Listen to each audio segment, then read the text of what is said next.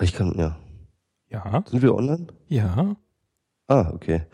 Ich äh, habe hier nichts zum Aufmachen. Ich äh, verzichte heute auf Bier. Oh Ich hatte mein. mir am Sonntag hatte ich äh, mir drei leckere Bier hingestellt in der freudigen Erwartung unseres Podcastes. Am Sonnabend, oder?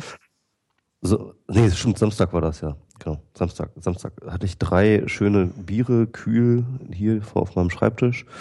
Und ähm, dann hat das alles nicht geklappt. Ne? Das war die, Genau. äh, der erste Versuch seit Ewigkeiten wieder einen Podcast Michi. zu machen. Michi, du hast Ja. offensichtlich sehr viel vergessen nach all der Zeit. Wie heißt unser Podcast denn? Ähm, wir müssen irgendwas, keine Ahnung, kacken oder so. Ich, ich habe immerhin, ich hab immerhin einen Kaffee. Ist ja hier Frühstückszeit.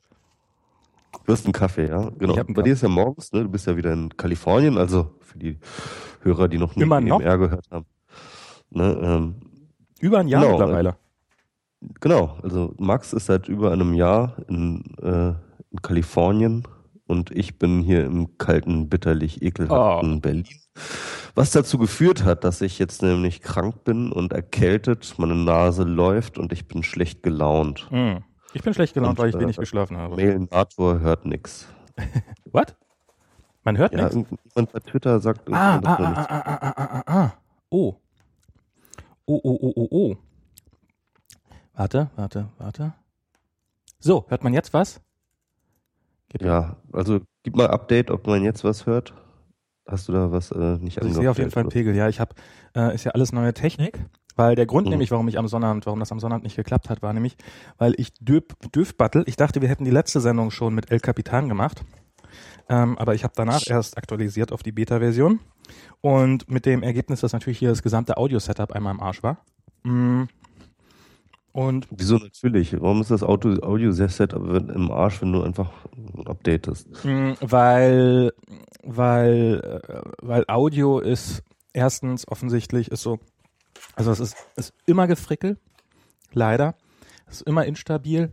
Und äh, was ich allerdings nicht wusste, ich dachte, es hätte sich auch nichts geändert und ich habe auch einige Systemupdates schon gehabt, wo überhaupt nichts passiert ist, aber ähm, ich habe da einen Notfallanruf, eine Notfallberatung mit Ralf Stockmann gehabt, der Mhm. ähm, hier alles so ein bisschen repariert hat, quasi auf meinem Gerät. Und der hat ähm, erzählt, dass äh, Apple äh, Großteile der, der Core Audio APIs umgeschrieben hat, Ah, jetzt mit El Capitan. Also generell ist das alles äh, ein Schritt in die richtige Richtung. Aber, ähm, also weil hoffentlich alles stabiler, besser, sauberer, weiß der Teufel was. Aber ähm, es erstmal ist es einfach, macht's ein bisschen, macht's ein bisschen Stress. Und da hat er mir dann, musste, hat er mir noch bei der Softwareinstallation geholfen. Die, das Gute an der Sache ist, dass bis auf eine ganz, ganz kleine Sache, Kleinigkeit, äh, macht das alles einen ganz hervorragenden, stabilen Eindruck gerade. Also ich habe das Gefühl, dass wir ähm, das stabilste Podcast-Setup bisher überhaupt haben, falls man uns jetzt über Nicecast hören kann. toi, toi, toi. ja. also ich finde auch, der, die Qualität hört sich jetzt gut an. Also das Die letzte- Qualität ist gut. Na, wir hatten ja auch öfters mal so dieses Problem, dass man dieses Spratzen so plötzlich drin hatte. Ich habe jetzt mit Ralf da am Sonnabend äh, schon irgendwie eine Stunde gequatscht. Das hat mal gar nichts in der Richtung. Also es hat, es war so, es hat auch hat funktioniert und hat auch die ganze Zeit gut durchfunktioniert. Also insofern, ich habe ja ein bisschen Holz. Ich klopfe mal drauf, dass das alles klappt. Ich klopfe auch mal mit. Das war ein bisschen frustrierend am Sonntag. Danke, Dann Ralf. Musste ich, dann musste ich halt irgendwie mit meinen Bieren nach Hause gehen und dann Ach, wo warst du denn? ähm, habe ich mich entschieden, krank zu werden. Das ist jetzt doof, jetzt bin ich krank. Ach so, Ähm, wo warst du denn? ja. Hm, ich war zu Hause. Ach, ich weiß nicht. Nee, ich meine, Da bin ich dann krank geworden. du bist ja noch mit den Bieren nach Hause, musstest du gehen. Wo warst du denn mit den Bieren vorher? Ach so, ich, ich, mach, ich podcaste ja jetzt ja immer vom Büro aus. Ne? Ich bin Ah. ja hier im Büro, auch gerade wieder. Weil hier liegt das ganze Podcast-Setup, das ich dafür habe. Also die, die, dieses ähm, USB-Device da und äh, die Kopfhörer. Und hier habe ich einfach eine bessere Podcast-Umgebung. Mm. Persönlich. Ich Ja. hingegen habe mir hier mal wieder einen kleinen Meetingraum in Menlo Park geklickt und ähm, offensichtlich nutzt diesen Raum normalerweise jemand, um mit ausgedienten Servern rumzuspielen. Auf jeden Fall liegt hier so ein halb aufgeschraubter Server rum. Ähm, ja, muss ich da muss ich aufpassen, dass ich keinen Kaffee reinkippe. Äh, Facebook hat doch auch irgendwie diese komische äh, Open Server oder Open Hardware Geschichte da am Laufen mit genau, ich weiß nicht, ob das. Teil davon ist. Ähm, ja, also das ist die die die die Server sind alle Open Source, das heißt, die können kann jeder, der mag, kann die nachbauen. Und ähm, das wird, glaube ich, auch fröhlich getan. Und ähm, dann, also sozusagen, es gibt, gibt keine kommerziellen Server mehr, sondern sozusagen einmal ein Server entwickelt. Die Anleitung, wie man den selber bauen kann, sind im Netz veröffentlicht, was dazu führt, dass der auch von vielen nachgebaut wird und dass der dann auch bei äh, anderen Firmen eingesetzt wird und ein bisschen billiger ist als die ganzen, in Anführungsstrichen, Marken, Marken, Hardware. Ähm, so halt diese ganze Billig-Hardware. Und ähm, soweit ich weiß, hat äh, Facebook dann auch noch so eigene Rechenzentren drumherum entwickelt, die dann perfekt auf diese eigenen Server passen, dass das alles mit der Kühlung und sowas und ähm, diesem ganzen Zeug alles perfekt funktioniert. Also es ist schon, ähm, wenn hier mal die Leute glauben, das ist ja immer wieder so dieses Bild so, also was macht ihr denn? Ihr macht ja nur ein bisschen PHP. Passiert schon noch ein bisschen mehr. das ist schon sehr spannend, was hier alles passiert. Ja. Du, du bist, du bist ein bisschen leise, wird hier gerade noch gesagt. Ich bin ein bisschen leise, okay. Ja. Wow, dann mache ich mhm. ausnahmsweise. Das ist neu, ne? Normalerweise bin ich ja, immer leise. Das, siehst du? El Capitan macht alles neu. Ich, ich habe mich ja. die ganze Zeit hier so ein bisschen runtergeregelt. Ich glaube, ich habe vergessen, die Kompression einzuschalten vorher. Deswegen okay. pegel ich jetzt relativ stark. Aber das ist, ähm, kann ich auch noch vom Export. Ja, gut. Ja. Ähm, äh, du meintest zwar, ich sollte jetzt irgendwie am Anfang Dinge erzählen, aber im Endeffekt bist du ja derjenige, der Dinge zu erzählen hat, weil äh, ich habe ja kein Kind bekommen. das stimmt. Baby-Update. Ähm, ja, was soll ich sagen? Also es ist ähm, so ein Baby ist sehr, sehr also äh, erstmal vorneweg, Kolja ist jetzt äh, vier Monate alt. Ähm, beim letzten Mal, als wir das letzte Mal gesprochen haben, war der so anderthalb Monate alt. Und ähm, Babys sind sehr, sehr, sehr, sehr anstrengend. Ich hätte nicht gedacht, wie anstrengend das sind. Also ich habe heute Morgen um sieben, also ich bin jetzt, ähm, eigentlich wollte ich von zu Hause aus podcasten, aber ich bin jetzt schon im Büro, weil nämlich ich heute Morgen um sieben spontan ähm, das Kind windeln musste, weil es gekackt hatte. Weil jetzt ist das so, dass äh, nämlich haben wir gelernt, dass Babys, ähm, wenn sie ihren Rhythmus, ihren Tag-Nach-Rhythmus und so einmal richtig gut eingestellt haben, dann haben sie die größte Darmaktivität so zwischen vier und fünf Uhr morgens und dementsprechend kacken sie gerne dann zwischen sechs und sieben. Juhu. Ja, das ist, das ist ein besonderes Vergnügen. ähm, was aber kein Vergleich ist zu dem, was die Diana hatte. Diana war seit etwa, äh, ich habe sie so gefragt, oh Gott, seit wann bist du denn wach? Und dann hat sie so irgendwie, ja, ich verstanden, seit sechs. Dann so, oh Gott, seit sechs? Nee, seit halb sechs. Oh Gott. Also seit halb sechs lag sie da und hat probiert, das Kind nochmal dazu zu überreden, doch nochmal ein bisschen zu schlafen. Ähm, ist aber nicht normal. Normalerweise schläft er tatsächlich. Also wir können auch da wiederum nur auf Holz klopfen. Wir haben ein ähm, Kind, was erstaunlich gut äh, oder relativ gut durchschläft die Nächte. Also wir haben ein stabiles Baby-Setup. Wir haben ein stabiles Baby-Setup, äh, trotz Systemaktualisierung. Ähm, und ja, und es ist jetzt. Das ist ja ständig fortlaufend, ne? Das ist ja so alles Auto-Update immer bei diesen Babys. Ne? ja, nee, das ist, nee, du hast ja diese Leaps. Das ist ja ganz lustig. Du hast so diese, diese, diese, ähm, ich weiß gar nicht, wie die auf Deutsch heißen. Das wird hier, wahrscheinlich ist das eine totale Vereinfachung, aber du hast so Entwicklungssprünge quasi, in denen sie ähm, plötzlich in relativ kurzer Zeit ähm, sehr viel dazu lernen oder sowas. Und das ist dann so auch, dass, dass, dass sie dann auch oft erstmal wieder aus der Bahn wirft, also aus dem bisschen gewohnten Lebensablauf. Also es gibt zum Beispiel ja. der, der nächste größere Lieb, der ansteht. Ähm, so ein Vorgefühl davon haben wir jetzt schon mal bekommen. Ähm, das ist der, wo, wo, wo er kapiert, dass, dass wir auch weg sein können. Also bisher ist es für ihn, gibt es noch keinen, also gibt es noch keine Anwesenheit oder Abwesenheit. Ähm, und irgendwann kapiert er, dass Mama kann auch weg sein. Und mhm. ähm, das ist unangenehm, ne? Das ist sehr, sehr unangenehm und das führt dann dazu, dass er quasi, ähm, also Diana hatte das am Montag, da hat sie wirklich dann irgendwann verzweifelt mir SMS geschrieben, so ich habe es heute nicht mal mehr geschafft zu duschen. Weil, also hat sie den Baby, hat sie das Baby im Babybjörn vor die Dusche gestellt und ist dann in die Dusche reingegangen und sobald sie die Dusche angedreht hat, ist das Kind ausgerastet und hat angefangen mhm. zu schreien wie am Spieß. Und, und das ist, das ist, unfassbar spannend, wirklich spannend. Also man lernt eine Menge über, über, über, also äh, philosophisch und weiß der Teufel was über das Menschwerden. Das ist so dieses, dieses, diesem kleinen Menschen dazu zu gucken, wie, wie er sozusagen zu einem, zu einem richtigen Menschen wird, in, in Anführungsstrichen. Also so der, ähm, also so dieses, ähm, also das letzte Mal, also am Anfang hast du da, habe ich ja gesagt, hat man quasi so einen kleinen Burrito, ähm, also der ist ja so eingewickelt auch die meiste Zeit. Man swaddelt die ja am Anfang, dann hat man so dieses kleine Paket. Und dieses Pla kleine Paket kennt zwei Zustände. Es kennt ähm, Schlafen und Schreien. Und ähm, das war's dann. Und so ist das dann auch erstmal so die ersten paar Wochen auf jeden Fall erstmal.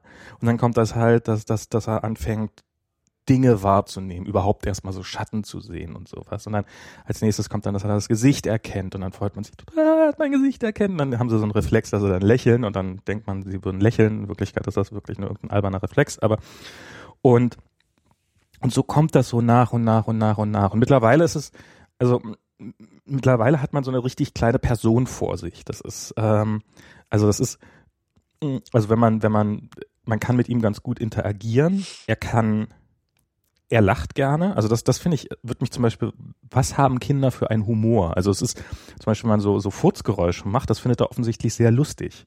Aber er hat ja überhaupt hm. noch keine Vorstellung von irgendwie, was, was ein Pups ist. Was ein ja. Pups, also doch, was ein Pups ist, das weiß er ziemlich genau, weil das ist, das kann er sehr gut. okay, aber ich, ich meine, er hat kein abstraktes Konzept davon. Er hat kein abstraktes Konzept davon, er hat kein Konzept davon, dass das irgendwie dass das irgendwie was was anstößiges ist oder was sozial nicht akzeptiert ist oder sowas und darum vielleicht ja, ganz eben. lustig oder sowas. Aber offensichtlich einfach macht mein Gesicht in dem Moment, in dem ich so Pupsgeräusche mache, macht das merkwürdig oder es ist oder es klingt halt irgendwie lustig oder sowas und äh, und darum findet er lacht er dann halt gerne und sowas und so kann man dann mit ihm interagieren und das ist jetzt alles schon alles schon ziemlich ausgeprägt inzwischen. Also er probiert jetzt so die allerersten Sitzversuche und man kriegt halt mit erstens, wie, wie, wie kompliziert das alles ist, dieses, was, was für uns so alles total Routine ist, so dieses, wie, wie auch die Kleinigkeiten doch, also so Handbewegung nach irgendwas greifen, das ist, das ist ein Prozess, der sich über mehrere Wochen hinzieht. Also am Anfang fängt er erstmal, also überhaupt, dass er wahrnimmt, dass da was ist, dass er in die Richtung guckt, was ist, dann, dass er dann irgendwie mal so in die Richtung so mit der, mit der Hand schlägt oder so, also wirklich so, boom, einfach irgendwie vorbei. Und dann kriegst du irgendwann mal mit, dass er die Hand in einer Dimension ganz okay bewegen kann, also dass er so quasi hoch runter zum Beispiel irgendwie ganz gut hinkriegt, aber links rechts halt überhaupt noch nicht. Und dann hast du irgendwann so eine ganz steife Bewegung, die so, wo die Hand dann so plötzlich in die richtige Richtung geht und wo er es dann berührt. Und das ist dann schon mal ein totaler Erfolg. Und dann wird das immer flüssiger und immer besser und immer feiner. Und ähm, jetzt ist es halt so, dass er Dinge schon ziemlich gut greifen kann und dass er sich auch einen Schnuller selber in den Mund stecken kann, so halbwegs, manchmal sogar mit dem richtigen Ende nach vorn und sowas. Also das ist, das, das wird immer besser und es ist, ist, ist, ist sehr, sehr beeindruckend, das zu sehen. Also es macht echt, äh, macht echt viel Laune. Und ähm, am Freitag war dann, ähm, er findet halt alles spannend, was wir spannend, also was, was wir zum Beispiel essen, das findet er unfassbar interessant. Und ähm, Diana hat so eine, Diana trinkt sehr vorbildlich den ganzen Tag über Wasser und dafür hat sie eine blaue Wasserflasche. Und am Freitag ähm, hat er wollte er dann unbedingt diese Wasserflasche in der Hand halten, da war ich mit dabei. Und das war, das war, als ob er eine Reliquie in die Hand bekommt. Das war also wirklich so große Augen und die Flasche und so nach ihr gegriffen mit zitternden Händen. Und dann hat er sie irgendwann gehabt und hat er sie zum Mund geführt, um aus dieser Flasche zu trinken. Und ähm, das ist, das ist wirklich, das ist wirklich, wirklich ganz großartig zu sehen. Und das ist, äh, ja, es ist, ist halt so, man fragt sich auch irgendwie, wir, wir haben ja immer so dieses Bild, dass wir irgendwie man fängt irgendwann als Kind an und dann lernt man und irgendwann ist man Erwachsener und dann ist dieser Prozess sozusagen abgeschlossen.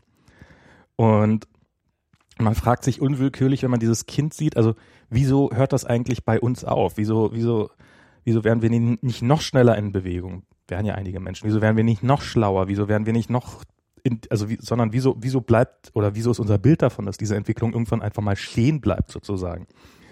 Also Entwicklung abgeschlossen, fertig, jetzt passiert nichts mehr. Das ist ja eigentlich, wenn man sich vorher so diesen, diese, diese Geschwindigkeit der Entwicklung anguckt, doch eigentlich so eher so denkt, so, was ist das denn für ein Spaß? Das kann doch gar nicht sein, dass diese Entwicklung irgendwann abgeschlossen ist. Also das ist ein großer Spaß, das Ganze zu sehen. Aber, wie bereits erwähnt, sehr, sehr, sehr, sehr anstrengend. Aber zu dem Thema kann ich vielleicht noch, wolltest du gerade, sorry, wollte ich jetzt nicht, du, du. Nee, nee. Ähm, ich, es ging irgendwie, Mario Sixtus hat auf, ähm, auf Facebook so einen Artikel veröffentlicht, gepostet, ähm, der, der war irgendwie, ich weiß gar nicht mehr von wem. Ähm, und das war halt, ging halt darum, dass irgendjemand geschrieben hat, so, warum ich eure Kinder hasse. Also es war halt so ein, von einer Frau so ein Artikel geschrieben, die ähm, und ich habe mich darüber aufgeregt, gerade über dieses Hasswort, weil ich irgendwie merkwürdig finde, dass das äh, Hass doch irgendwie ein Wort ist, was in Bezug auf Menschen in eigentlich jedem Kontext verpönt ist, aber dann, wenn man so plötzlich in Bezug auf Kinder sagt, dass es dann plötzlich okay sein soll und dass man keine Kinder will und keine Kinder mag und weiß der Teufel was, alles, ähm, ja, ähm, kann man ja halten wie ein Dachdecker, aber Hass finde ich dann doch ein, äh, sehr starkes Wort, um es so weiter zu verbreiten. Und ähm, aber was ich in dem Moment gedacht habe, es ging dann halt so eine Diskussion darüber los, dass gerade Frauen irgendwie, dass, dass, dass es Frauen gibt, die meinen, dass sie so, so quasi ihnen fehlt das Gen, ähm, um, äh, das war auch in diesem Artikel erwähnt, so dieses Gen, um Kinder toll zu finden oder sowas. Ähm, und dass, dass, dass die Kinder halt nicht instinktiv nur total super süß finden die ganze Zeit und sowas. Und das ist, finde ich, habe ich so ein bisschen drüber nachgedacht, finde ich eigentlich eine sehr lustige Vorstellung, dass das bei anderen so sei. Also, dass man, zumindest bei mir war das nicht so, dass, dass, dass ich irgendwie früher alle Kinder toll fand oder süß fand oder dass ich, es ist auch jetzt nach wie vor nicht so. Und ich glaube, bei Diana ist das auch nicht so. Und, äh, sondern klar, man findet dann irgendwann mal, findet man sein eigenes Kind süß. Diana äh, hormonbedingt äh, relativ von Anfang an, als das Kind auf der Welt war. Ähm, bei mir hat das durchaus eine ganze Weile gedauert, bis ich dieses Kind wirklich so richtig süß fand und sowas.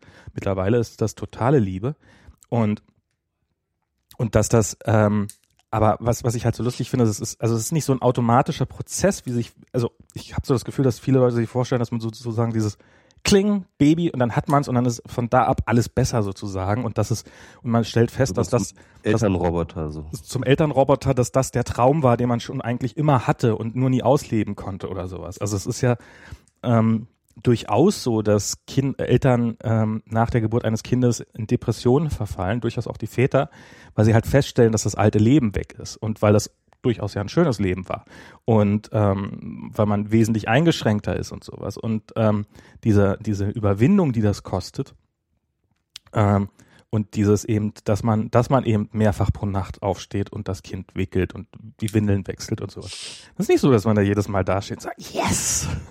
das ist jetzt, nicht da.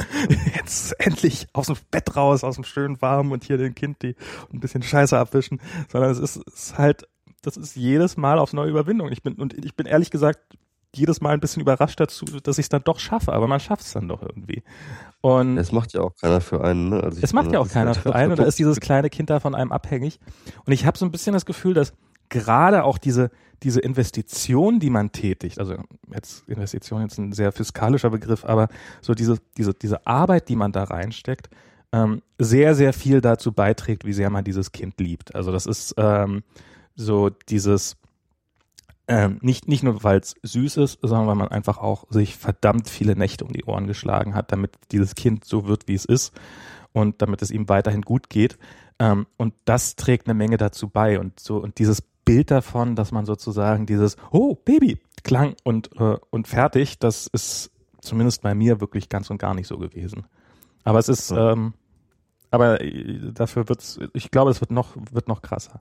Ach so, und was ich noch erzählen wollte, ist jetzt so, jetzt fängt es langsam so an, dass man das Kind auch anfängt, so ein bisschen zu erziehen. Bisher ist das ja im Wesentlichen alles Verwaltung.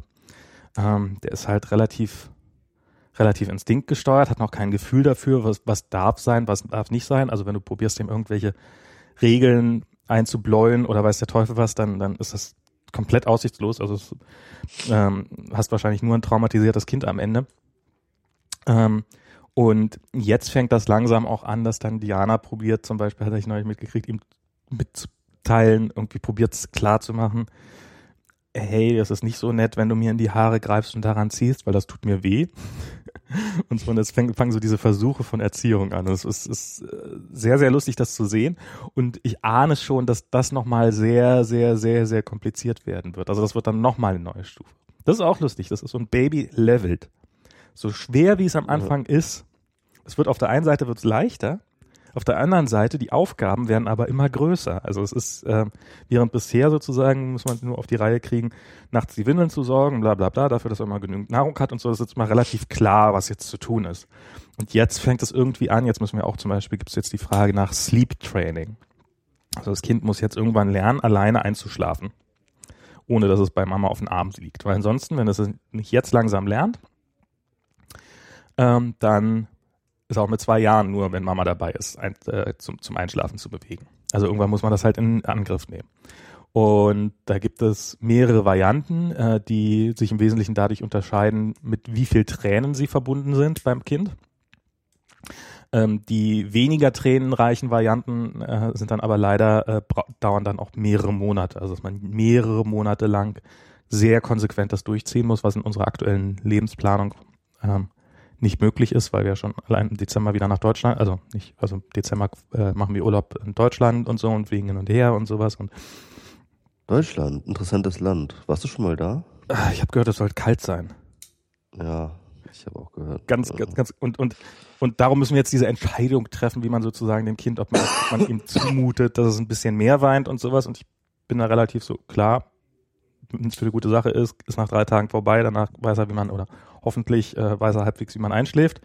Und Diana ist da so sehr so, hm, ja, sie weiß nicht und das Kind und hm, und weiß ja toll was und, und es ist ähm, die, die Aufgaben wachsen und jetzt und plötzlich gibt es jetzt keine, jetzt gibt es keine immer nur richtigen Entscheidungen, so man muss das machen und es ist klar, dass man das machen muss, sondern plötzlich ist es so, man könnte das machen, das hat die Vorteile und Nachteile, also man könnte das machen, das hat die Vorteile und Nachteile und mir schwant so langsam, dass der Anteil dieser dieser Fragen eher zunehmen als abnehmen wird. Auf jeden, ja. Das ist Und spannend. hinterher wirst du nie das Gefühl haben, dass du alles richtig gemacht hast. Glaube ich, das ist auch, also das gehört ja auch, glaube ich, dazu dann irgendwie, ne? Ja, wobei ich auch, ich glaube, von diesem Gedanken muss man sich auch rechtzeitig verabschieden, dass das überhaupt Ja. möglich ist. Also Genau. Ähm, das ist auch ganz lustig, wie halt, was es für Unterschiede gibt zwischen Deutschland und, also zum Beispiel, der, was er gerne macht, ist, wenn man ihn so ein bisschen hochhebt, dann stemmt er sich gerne mit den Beinen vom, vom, vom, vom Boden ab. Oder wovon auch immer er gerade steht. Also er steht gerne, wenn man ihn hält. Mhm. Und in Europa ist die, ist die gängige Lehre, soll man nicht machen, weil die Knochen sind noch nicht so stabil und die sind noch weich und dann kann man die verformen, das ist nicht gut für das Kind. Mhm. Also auch wenn er das machen will, nicht machen, sondern erst, wenn er in dem richtigen Alter ist. Und hier ist es halt knallhart so, was heißt knallhart? Ist halt so, what? Nee, haben wir nie gehört. Nee, klar, wenn er das machen will, kann, warum nicht? Mach doch. Mhm. das ist ja, naja. Ja, das ist, glaube ich, auch irgendwie alles, ja. Ja, Im äh, Endeffekt. Ich glaube, da macht man sich hier, über alles hat sich irgendjemand mal einen Kopf gemacht und, Mhm. und dann geistern irgendwelche Theorien rum. Und, Und wir sollen es jetzt alles richtig machen. Und die Theorien widersprechen sich natürlich oft und sind ja, offensichtlich klar, ja. oft Schwachsinn und naja, wie es halt so ist. ja, krasses Abenteuer, ey. Mhm. Gut, gut, ja, ja, hier in Be- Berlin ist weniger los. Ähm, also äh, hier ist auch viel los, aber irgendwie weniger so mit äh, Kinder-Action. Äh, ja, ich, ich, ich, also so, so persönlich jetzt, ich äh, acker mich irgendwie momentan von einer Deadline auf die andere und momentan ist der Zyklus ungefähr jede Woche Oh. eine andere Deadline oder zwei andere Deadlines und irgendwie ähm, schaffe ich halt überhaupt keine großen Projekte mehr, keine große, keinen großen Wurf, sondern hetze von einem Text oder Vortrag zum nächsten und das ist irgendwie auch gut, weil ich natürlich mal ständig was zu tun habe, auch Geld verdiene und so, aber es ist auch irgendwie so ein bisschen gerade, ich brauche mal eine Pause und jetzt bin ich Mm. gerade krank und überhaupt ist alles scheiße. Ja, das ist mein Leben gerade. Oh. Ja, wir haben uns wir haben auch schon länger nicht mehr so normal geredet. Stimmt, wir reden nur noch, Erstmal- wir reden nur noch wenn, Im Podcast, äh, ja. im Podcast, ja. Ja, wir haben äh, bei Claudia, äh, Ralf und Claudia haben ja geheiratet. Stimmt, die haben geheiratet. Das war sehr Das lustig. müssen wir vielleicht auch mal sagen. Ähm, und ähm, die Schweine, Max und Diana, haben es nicht, sind nicht gekommen. Ja, obwohl wir doch eigentlich direkt Hochzeit. Zwei Straßen weiter wohnen würden, wenn wir nicht umgezogen wären. ein paar Kilometer weiter.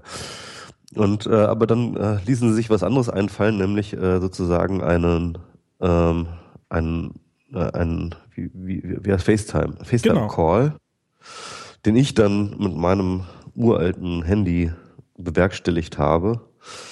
Und so konnten Max und Diana zumindest gratulieren und ein bisschen quatschen mit dem Hochzeitspaar. Das ist eigentlich Und- gar nicht so schlecht. Das, also es funktioniert echt erstaunlich gut, muss man sagen. Also klar ist nicht dasselbe wie dabei zu sein. Ja. Nee. Es war ein bisschen aufwendig, ähm, dann, also Ralf und Claudia halt aus den Fängen ihrer vielgestaltigen Gäste ähm, halt herauszufriemeln, um sie äh, für euren Anruf äh, bereit zu machen. Das war so die größte Herausforderung, das habt ihr ja gar nicht mitgekriegt. Äh, aber das habe ich auch geschafft. Ne? Ja, aber, das war, du, du hast das alles sehr spontan für uns in die Wege geleitet. Das war sehr gut. Vielen Dank dafür nochmal.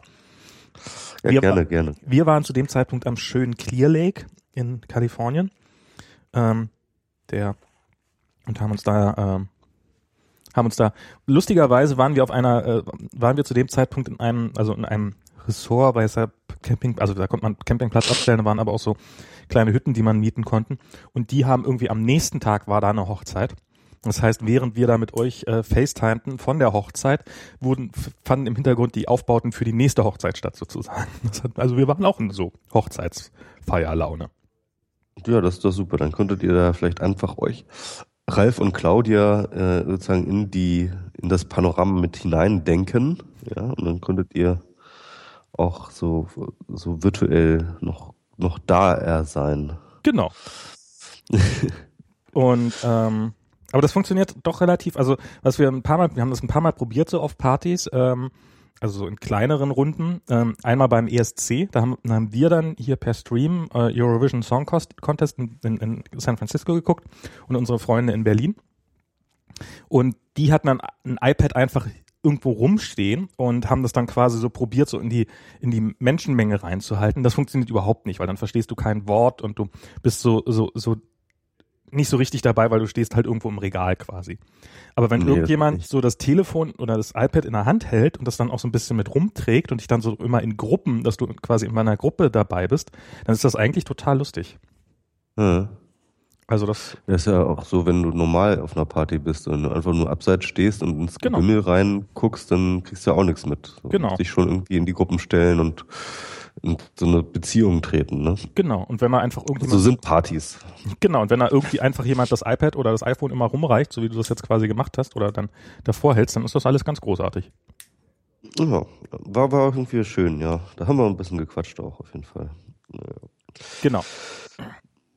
Genau, aber wir wollten ja jetzt heute auch nochmal über so äh, politische Dinge oder so reden. Ne? Mhm. Ähm, ich ich finde zum Beispiel einen, ähm, also so, so einen schönen Übergang zu bringen. Ne? Ich fand ja so eine, eine Sache irgendwie ganz interessant, wie unsere Regierung mit deiner Regierung, also damit meine ich jetzt äh, Heiko Maas und Merkel mit Mark Zuckerberg und Facebook. Ach so. ähm, ähm, in, in diplomatische Beziehungen getreten sind, ja. um gemeinsam an äh, Problemen zu sitzen. Also ich fand das wirklich erstaunlich. Ne? Also Heiko Maas schreibt Facebook einen offenen Brief, das hast du vielleicht mitgekriegt, mhm. ja. Äh, mit irgendwie, liebes Facebook, äh, sieh doch mal bitte zu, dass du da irgendwie rassistische Nazi-Scheiße irgendwie besser bekämpfst. Und ähm, dann gab es ja noch irgendwie die was, was war das, UN oder was was? UNO-Vollversammlung, irgendwie sowas, wo äh, Merkel gesprochen hat, wo verschiedene Leute gesprochen haben natürlich und wo halt auch Mark Zuckerberg dabei war. Da war ich noch im Urlaub, auch was ge also halt mitgekriegt, beziehungsweise gar nicht eigentlich. Genau, und er hat, glaube ich, auch eine Rede gehalten oder sowas. Ja. Auf jeden Fall gab es dann einen Moment, wo Merkel Zucker, Zuck anquatschte äh, bei ganz zufällig oft einem Mikro und äh, da halt nochmal so nachfragte, hier, so dass hier mit diesen Nazi-Kommentaren das läuft, ja, das kriegt der hin oder sowas, ja. Ich weiß nicht mehr, wie der genaue Wortlaut okay. war, aber auf jeden Fall. Und Mark Zuckerberg da irgendwie irgendwie einnickte, also, also dazu zuwilligte, zubilligte irgendwie die, so eine Geschichte. Okay. Und, und das fand ich irgendwie auch so von dieser Symbolik her total spannend. Also das halt irgendwie, ne, das ist auf so einer, auf so einer Ebene, einer, ähm, ja, einer, einer, einer, einer diplomatischen Ebene stattfindet, die man eigentlich sonst nur so unter Staaten hat. Ja, irgendwie hatte ich das Gefühl. Ich weiß ehrlich gesagt gar nicht, ob sowas nicht auch mit Unternehmen öfter stattfindet, als man so, als, als man sich fragt, also ob man das mitkriegt. Also es gibt natürlich extrem enge Beziehungen immer zwischen Wirtschaft und Politik, so. Ja. Das ist keine Frage. Und es gibt diesen Lobbyismus und so weiter und so fort. Aber das hatte einen viel offizielleren Charakter. Das ist, das, das ist der Punkt. Ja, Ach so, also es war nicht, war nicht irgendwie Telefonat, sondern es war Genau, und das war nicht irgendwie Hintertür, es war nicht irgendwie, keine Ahnung, ne, sondern es war halt auch noch, auch noch auf so einer UNO-Vollversammlung, ja, oder, oder so einer, äh, so, ich, ich weiß nicht, sorry, ich habe vergessen, auf welchem, auf welcher Art Event das war. Aber, aber es war auf jeden Fall halt eine, wo eigentlich normalerweise sich Staaten halt mit ihren Regierungschefs äh, gegenüberstehen und miteinander plaudern, ja. Hm. Und, ähm, äh, und, und das war, das hatte so eine, diese komische Ebene. Und das fand ich schon extrem spannend, weil das glaube ich schon, das, ich finde das schon, das sagt schon irgendwie einiges äh, über die Zeit aus, in der wir gerade leben. Tja, kann ich jetzt leider gar nicht zu sagen, weil ähm, ich schlicht und ergreifend nicht mitbekommen habe. Also ich habe es wirklich nur so am Rande mitbekommen. Ja. naja, aber das eigentliche Problem, worum es ja eigentlich geht, ist ja diese Frage, ähm, ja, im Endeffekt, ja, Internet Hate Speech, ne? also das, mhm. es gibt ja in Deutschland eigentlich ja keinen Begriff dafür, deswegen nennen wir auch den amerikanischen Begriff Hate Speech ähm, weil in Deutschland gibt es einen rechtlichen Begriff der Volksverhetzung, der ist aber, sag ich mal, äh, sehr, sehr schwer überhaupt äh, zu matchen, der Begriff so. Also das muss schon eine Menge tun, bevor du für, für Volksverhetzung äh, wirklich auch angeklagt wirst. Hast du diesen, diesen Artikel mitbekommen, diesen Süddeutsche Zeitungsartikel? Mhm. Die Süddeutsche hatte in letzter Zeit mehr als einen Artikel. Aber den, den einen halt.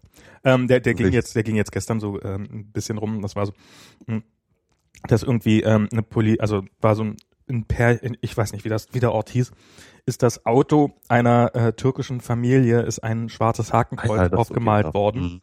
Ähm, Pressesprecher, einen rechtsradikalen Hintergrund konnten wir bisher nicht äh, feststellen. Der Polizeisprecher, ne? Also der Polizeisprecher. Die, Polizei. Die Oder Polizei Anhalts Anhaltspunkte für einen Rechtsradikalen äh, äh, konnten ja. wir leider nicht finden.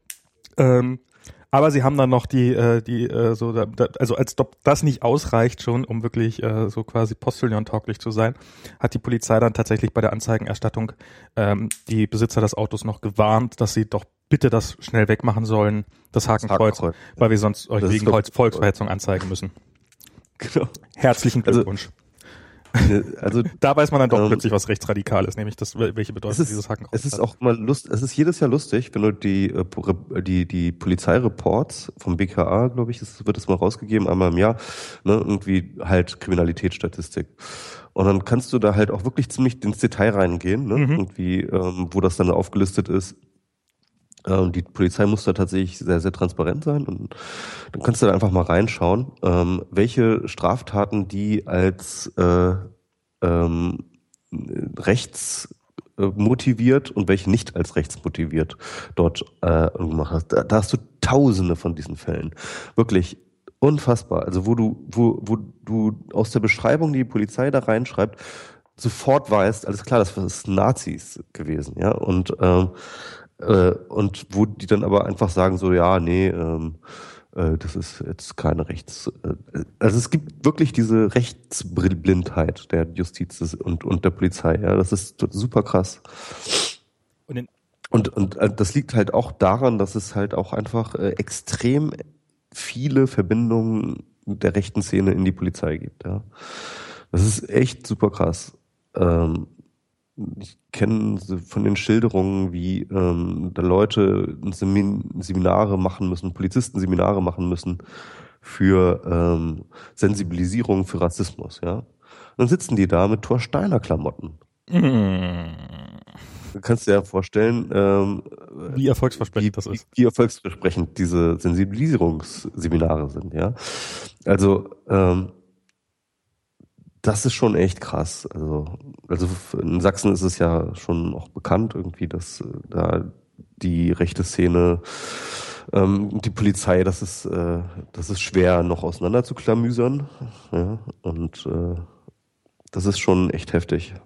Ja, also das ist ähm, ja, also die, die, die, diese ganzen Geschichten da, das ist schon wirklich also es, man, man, man hat auf der einen Seite, falls ich das jetzt hier mal so aus der Außensicht betrachten darf, wir verfolgen das natürlich alles sehr, sehr aufmerksam. Auf der einen Seite ist es, ähm, ist es, oh mein Gott, was passiert da gerade? Also sozusagen das Negative, das Extreme. Ähm, eben solche Sachen, diese, dieses, dieses, auf der anderen Seite, ähm, stimmt's auch extrem hoffnungsvoll irgendwie. Also nicht, natürlich nicht diese Sachen, aber so dieser generelle Umgang. Ich muss sagen, ich war noch nie, noch nie wirklich auf der, es fühlt sich so merkwürdig an, auf der Seite von Merkel zu sein und zu hoffen, bitte lass das gut gehen. Ähm, ja. Dieses, also das, das da im Hintergrund, also dass, dass, dass das nicht alles nur eine Richtung kennt, das ist, ähm, ist ja auch irgendwie logisch und dass, dass ähm, gleichzeitig quasi während da gesagt wird, ja, wir schaffen das mit dieser, dass dann trotzdem die Asylrechtsverschärfung durch den Bundestag gepeitscht wird und sowas, das ist das eine. Aber so die, dass, dass die Grundrichtung, dass, dass Merkel so diese Grundrichtung erkannt hat, dass es, das ist, das nötigt mir einiges an Respekt an, gerade für eine Person, bei der ich bisher immer das Gefühl hatte, dass sie total opportunistisch immer nur das macht, was der, was die, ähm, was die Mehrheit will und sich, sich jetzt einfach tatsächlich mal Kraft ihrer Wassersuppe so gegen die Mehrheit zu stellen und zu sagen, also offensichtlich bereit zu sein, dafür ähm, ziemlich massive äh, Umfrageverluste in Kauf zu nehmen, etc. pp. und sich mit ihrer eigenen Partei größtenteils anzulegen und sowas. Das davon bin ich bin ich sehr beeindruckt und ich habe das Gefühl, dass so durch diese ganze Flüchtlingskrise Deutschland so ein bisschen aus dem äh, Dornröschenschlaf aufwacht. Also ich habe so, wie viele Artikel ich inzwischen darüber gelesen habe, oh, wir brauchen ja plötzlich ganz viele Kindergartenplätze, wir müssen neue Kindergärten bauen. Das ist ein Problem, was halt ja. mit dem Deutschland schon abgeschlossen hatte, so mehr oder weniger. Und ja. ähm, und dieses, dass dann plötzlich auch mehr Wohnraum gebraucht wird und sowas. Und ähm, also irgendwie habe ich das Gefühl, also ich, ich habe ja sowieso das Gefühl, dass das, ähm, dass gerade auch Merkel das erkannt hat, dass da einfach dass da eine unfassbare Chance ist, dieses, dieses Land, was schon kurz davor war, ähm, sozusagen sich damit abzufinden, dass es ausstirbt und, äh, und eingehen wird äh, und in so eine Lethargie zu verfallen, nochmal aufzuwecken und äh, nochmal ja. zu revitalisieren. Und das ist, das ist ja, die, die, die Chance besteht ja. Und, ähm, und das ist, ähm, das wird ein spannendes Experiment, was da gerade stattfindet. Und das ist, ähm, ich finde, der Ausgang ist leider noch nicht so klar, wie wir uns das wünschen. Und ich glaube, es liegt tatsächlich in erster Linie nicht an denjenigen, die da kommen, ob dieses Ex Experiment gelingt oder nicht, sondern an denjenigen, die schon da sind. Und ja, ja. Ja, aber das ist ganz interessant. Also, äh, du hast jetzt ja mehrere Sachen angesprochen, aber ganz kurz, man muss, man muss bedenken, dass Deutschland vom gesamten Governance her, von der Spitze bis in die, äh, in die lokalen Politik hinein, sich die letzten 10, 20 Jahre wirklich das Credo gegeben haben, wir brauchen eine Schrumpfungspolitik. Also es war einfach so, Deutschland ist geschrumpft, ähm, der, äh, von der Bevölkerungsanzahl her, die letzten ja, 30 Jahre.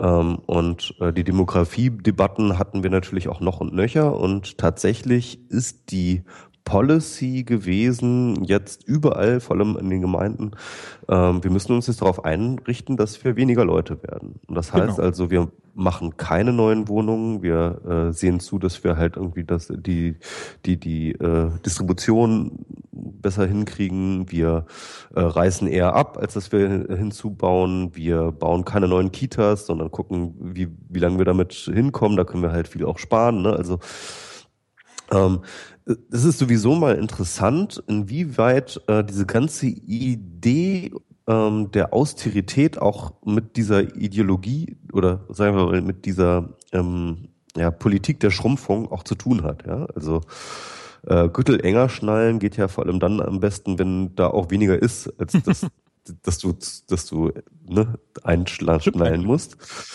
Und ähm, und und das ist, das ist, das ist wirklich interessant, weil das jetzt ein Paradigmenwechsel ist. Also ähm, du kannst, du wirst jetzt sozusagen zumindest jetzt für die nächsten paar Jahre nicht mehr davon ausgehen können, dass diese Schrumpfung anhält. Das heißt also, dass du ganz, ganz viele politische Prozesse jetzt ähm, abknicken musst ja, und, und, äh, und, und, und äh, wieder völlig anders planen musst, wo sich jetzt eigentlich alle darauf eingestellt haben, dass Deutschland schrumpft. Ich hätte, ich hätte letztens getwittert irgendwie, ähm, die Flüchtlinge, ähm, diese Flüchtlinge äh, machen uns unsere gesamte Selbstabwicklungspläne kaputt. ja. äh, und äh, aber im Endeffekt ist es genau das. Also es, es war ähm, äh, es, es war wirklich, äh, Deutschland war äh, auf, auf einen, ich fand, ich finde ja auch irgendwie so ein bisschen depressiven Kurs, der, ja, wir werden halt weniger und ähm, es ist so ein bisschen so, weißt du, so wie, wie, wie, wie Menschen, die aus dem Arbeitsleben scheiden ja, und sagen so, ja, das große Haus, das brauche ich ja jetzt nicht mehr. Ich, äh, ne, die Kinder sind ja aus dem Haus und ich fühle genau. mich ja eh nur einsam. Da kann ich eine kleine Wohnung ziehen und so viel Geld brauche ich auch nicht mehr. Ich habe nur noch ein bisschen Lust, irgendwie so den Enkelchen was zu geben. Und ansonsten interessiere ich mich eigentlich auch nicht mehr für neue Dinge und und, und ziehe mich so ein bisschen zurück. So, äh, also das war so, so, so als Land, ne? Das war so ein Konzept als Land, sowas zu machen. Ja, genau, und, genau äh, so. Das ist ähm, das ist ja auch gerade so aus so einer Vaterperspektive heraus, wie sich plötzlich so die, die, das, die eigene Denke sozusagen, der ein, eigene Lebenshorizont so massiv erweitert, wenn man da, wenn man, wenn man ein Kind hat und wie man plötzlich nicht mehr nur bis irgendwie 2050 äh, sich, also plant ja sowieso nicht, aber sich überhaupt Gedanken macht und plötzlich ähm, fängt man, denkt man plötzlich aus der Perspektive dieses Kindes. So ist das ja mit einer gewissen Hoffnung verbunden, dass das äh, in Deutschland auch so passiert, dass da eben nicht mehr nur so diese kurzfristige, naja, wir planen jetzt mal noch die nächsten 30 Jahre Sachen, sondern dass man das auch ein bisschen länger plant und dass man da auch genau. ein bisschen das und, und, und wieder Hoffnung schöpft, dass es noch weitergehen könnte und dass man, dass die Renten, dass die Renten vielleicht doch nicht ganz so unsicher sind, wie man immer schon befürchtet hatte, weil, hey, da sind ja noch Leute, die, die, die, die bereit sind zu arbeiten für uns. Also das Mutti ist. hat neue Kinder. ja, genau. Und das finde ich, das finde ich tatsächlich un, ungeheuer spannend. Und ich finde, was in dieser Debatte auch ähm, so dieses zum einen, also was man an vielen Stellen feststellt, dass man, ähm, was da auch für eine Arroganz drinne steckt, auch durchaus bei den Gutgewählten, so dieses, ja, wir müssen die jetzt alle ausbilden. Ähm, zum Beispiel so dieses, ja, die können doch hier, die können doch hier nicht einfach arbeiten, die, die müssen noch eine Ausbildung kriegen. Und da möchte ich mal zu bedenken geben, da in Syrien, das war jetzt nicht irgendein dritte Weltstaat, sondern es war ein durchaus entwickeltes Land, was nun mal dummerweise in einem Krieg, oder was heißt dummerweise, was schrecklicherweise in einem Krieg gelandet ist. Und da haben Menschen gelebt mit einer durchaus vernünftigen Ausbildung oder teilweise sogar sehr, sehr guten Ausbildung, die auf jeden Fall gut Englisch können. Und man muss ja auch mal sagen, diese Leute, die da gerade alle kommen, die haben ja durchaus sehr, sehr teure ähm, Schlepper bezahlt, ähm, um, um hierher zu kommen. Also so dieses, dieses hierherkommen ist ja, ist ja kein billiges Vergnügen, sondern es ist, oder Vergnügen mir sowieso nicht, aber ist ja, ist ja nicht billig, sondern ist ja sehr, sehr teuer. Und so äh, Leute, die jetzt in Kriegszeiten, jetzt mal äh, relativ egoistisch betrachtet, in der Lage sind, größere Mengen, paar tausend, äh, also Gegenwert von paar tausend Euro aufzutreiben, das ist ja auch keine äh, totale Selbstverständlichkeit. Also ich habe das Gefühl, dass die Leute, die da kommen, durchaus ähm, ähm, nicht nur, also dass, dass die motiviert sind, ähm, ähm, sich hier was aufzubauen, dass die, dass die das, die Intelligenz und wahrscheinlich auch viele von ihnen die Ausbildung schon mitbringen, um sich hier direkt was aufzubauen. Und so dieses, dieses, dieses, das wir gerne so tun, also das wird ja, findet ja Ausdruck darin, wieso haben die denn alle Smartphones? Ja, warum denn nicht, bitteschön? Das sind, das sind, Das sind Leute, die hatten vielleicht ein bisschen weh, also da, Syrien war vielleicht äh, ärmer als Deutschland, aber es war ja nicht irgendwie ein Staat, der, der irgendwie, das ist ja nicht so, als ob die alle da in, in, in ja. Schlammlöchern gelebt hätten. Sie, sie, sie, flü sie fliehen aus Syrien, nicht aus dem Mittelalter. Ja, genau. Also ein guter Spruch dazu. Und, und ja. aber das ist so die, diese weit verbreitete, auch so dieses, dass man offensichtlich glaubt, alles, was nicht Europa und äh, Amerika ist, ist offensichtlich, äh, ist quasi noch Mittelalter, sondern das, das, das die vor, vor allem diese, diese, ähm, also das ist, das ist auch eine interessante Geschichte, die ich ganz krass gemerkt habe, als ich halt in Asien unterwegs war war ich ja nicht nur in Asien unterwegs, sondern habe auch irgendwie zum Beispiel ähm, in Dubai, da zumindest am Flughafen irgendwie äh, gewesen, war ich da und so weiter und so fort. Ne? Und ich glaube ganz ehrlich, dass ähm, wir Europäer, auch vor allem wir Deutschen, noch so ein Selbstbild haben, das völlig völlig quer ist. Wir glauben immer noch, dass wir die technologisch mega vorangeschrittene Zivilisation sind, äh, während äh, Rest der Welt halt irgendwie so im Schlamm lebt, ja. Und das komplette Gegenteil ist der Fall. Also ähm, ich habe mich wirklich gefühlt, als ich nach Deutschland wiedergekommen bin, als ob ich in ein Entwicklungsland komme. Ohne Scheiß. Wenn du einmal irgendwie in Taiwan warst und mitgekriegt hast, wie das öffentliche Verkehrssystem dort funktioniert, wie gut die Straßen dort sind, wie gut die Infrastruktur dort ist, wie gut das Internet ist. Wenn du in Hongkong warst, wenn du in äh, Dubai warst, wenn du in, äh, in den meisten Städten warst, ja, ähm, kriegst du mit, wie ähm, äh, wie, wie rückständig wir Deutschen sind. Ja? Also es ist fast egal, in welches Kackland du hinfliegst, ja du wirst dort, zumindest was Internet angeht, Internetversorgung angeht, eine bessere Infrastruktur vor, vorfinden. Und das ist, also in Thailand hat jede scheiß Bushaltestelle ein WLAN, ja. Und äh, hier, du, du kommst hier am Flughafen an und es gibt kein WLAN. Also das ist wirklich so, ich, ich bin halt irgendwie innerhalb der letzten, äh, der, der sechs Wochen, wie ich da unterwegs war, war ich, glaube ich, in irgendwie zehn verschiedenen Flughäfen oder so, ja der erste Flughafen, den ich äh, betreten habe, ähm, äh, der kein WLAN hatte, war dann Düsseldorf, als ich wieder zurückgekommen bin. Ja, das war der einzige Flughafen, den es kein öffentliches WLAN gab. Und ähm, es ist es ist wirklich so ein Trauerspiel. Also und ähm, und und und äh, es ist wirklich nicht so, dass wir, dass wir noch diese Vorreiterrolle haben, technologisch, infrastrukturell, wie wir das halt ähm, dachten, dass, wie, wie das sicherlich auch lange so war. Ja, es war in den 80er, 90er Jahren und vielleicht sogar noch am Anfang der 2000er Jahren war das noch so, dass, dass Deutschland und Europa oder Mitteleuropa oder wie man auch will, ähm, infrastrukturell, technologisch ähm, deutlich weiter war als äh, die meisten Länder. Aber das ist einfach nicht mehr der Fall. Geh nach Bangkok, geh nach äh, sonst wohin. Das ist einfach die sind, die sind in vielen Dingen, nicht in allen, ne? Nicht ja. in allen, das ist nicht alles äh, total Sonnenschein, da ist auch noch viele Probleme zu lösen, aber die sind in vielen Dingen einfach fucking viel weiter als wir. Und das ist etwas, was wir, ähm, was wir überhaupt nicht äh, sozusagen in unserem Selbstbild eingepreist haben, ja. Und, ähm, ja, vor allen Dingen sind und, sie auch und wir denken immer noch, genau, wir denken immer noch, wir wären die geilen, äh, die, das geile Technologieland, ja. Aber ich sag dir, der Scheiß Verbrennungsmotor, das ist die nächsten zehn Jahre vorbei. Und dann stehen wir, sorry, ich sag dir, dann steht Deutschland wirklich, wirklich komplett mit leeren Händen da. Das stimmt nicht. Ich habe ich hab mir gehört, dass die, dass die, dass die Tische im Apple Store, dass die durchaus von äh, von einer deutschen Firma gebaut werden, die ganz gut mit Holz arbeiten kann und sowas. Ja, ja, klar, natürlich gibt's immer noch irgendwelche äh, Nischen ja. so, aber das ist, du kannst halt mit äh, Tischen im Apple Store halt äh, kein Land finanzieren. ich glaube, Apple hat gute Expansionspläne. ja, guck mal. ähm, ja, aber also also ich, ich sehe das mit den mit sozusagen mit der mit wie die deutsche Technik dasteht, das sehe ich nicht ganz so dramatisch, weil ich glaube tatsächlich, dass so diese diese das merkt man auch, wenn man hier lebt, so dieses Gefühl für für für für Dinge wirklich gut machen und sowas, das ist in Deutschland schon ist das schon gesetzter als hier. Also gerade was so Hardware angeht und Improvisieren und ähm, die Qualität eines Elektrikers und sowas, das ist in Deutschland, das ist das und das, das sitzt auch sehr tief drinne.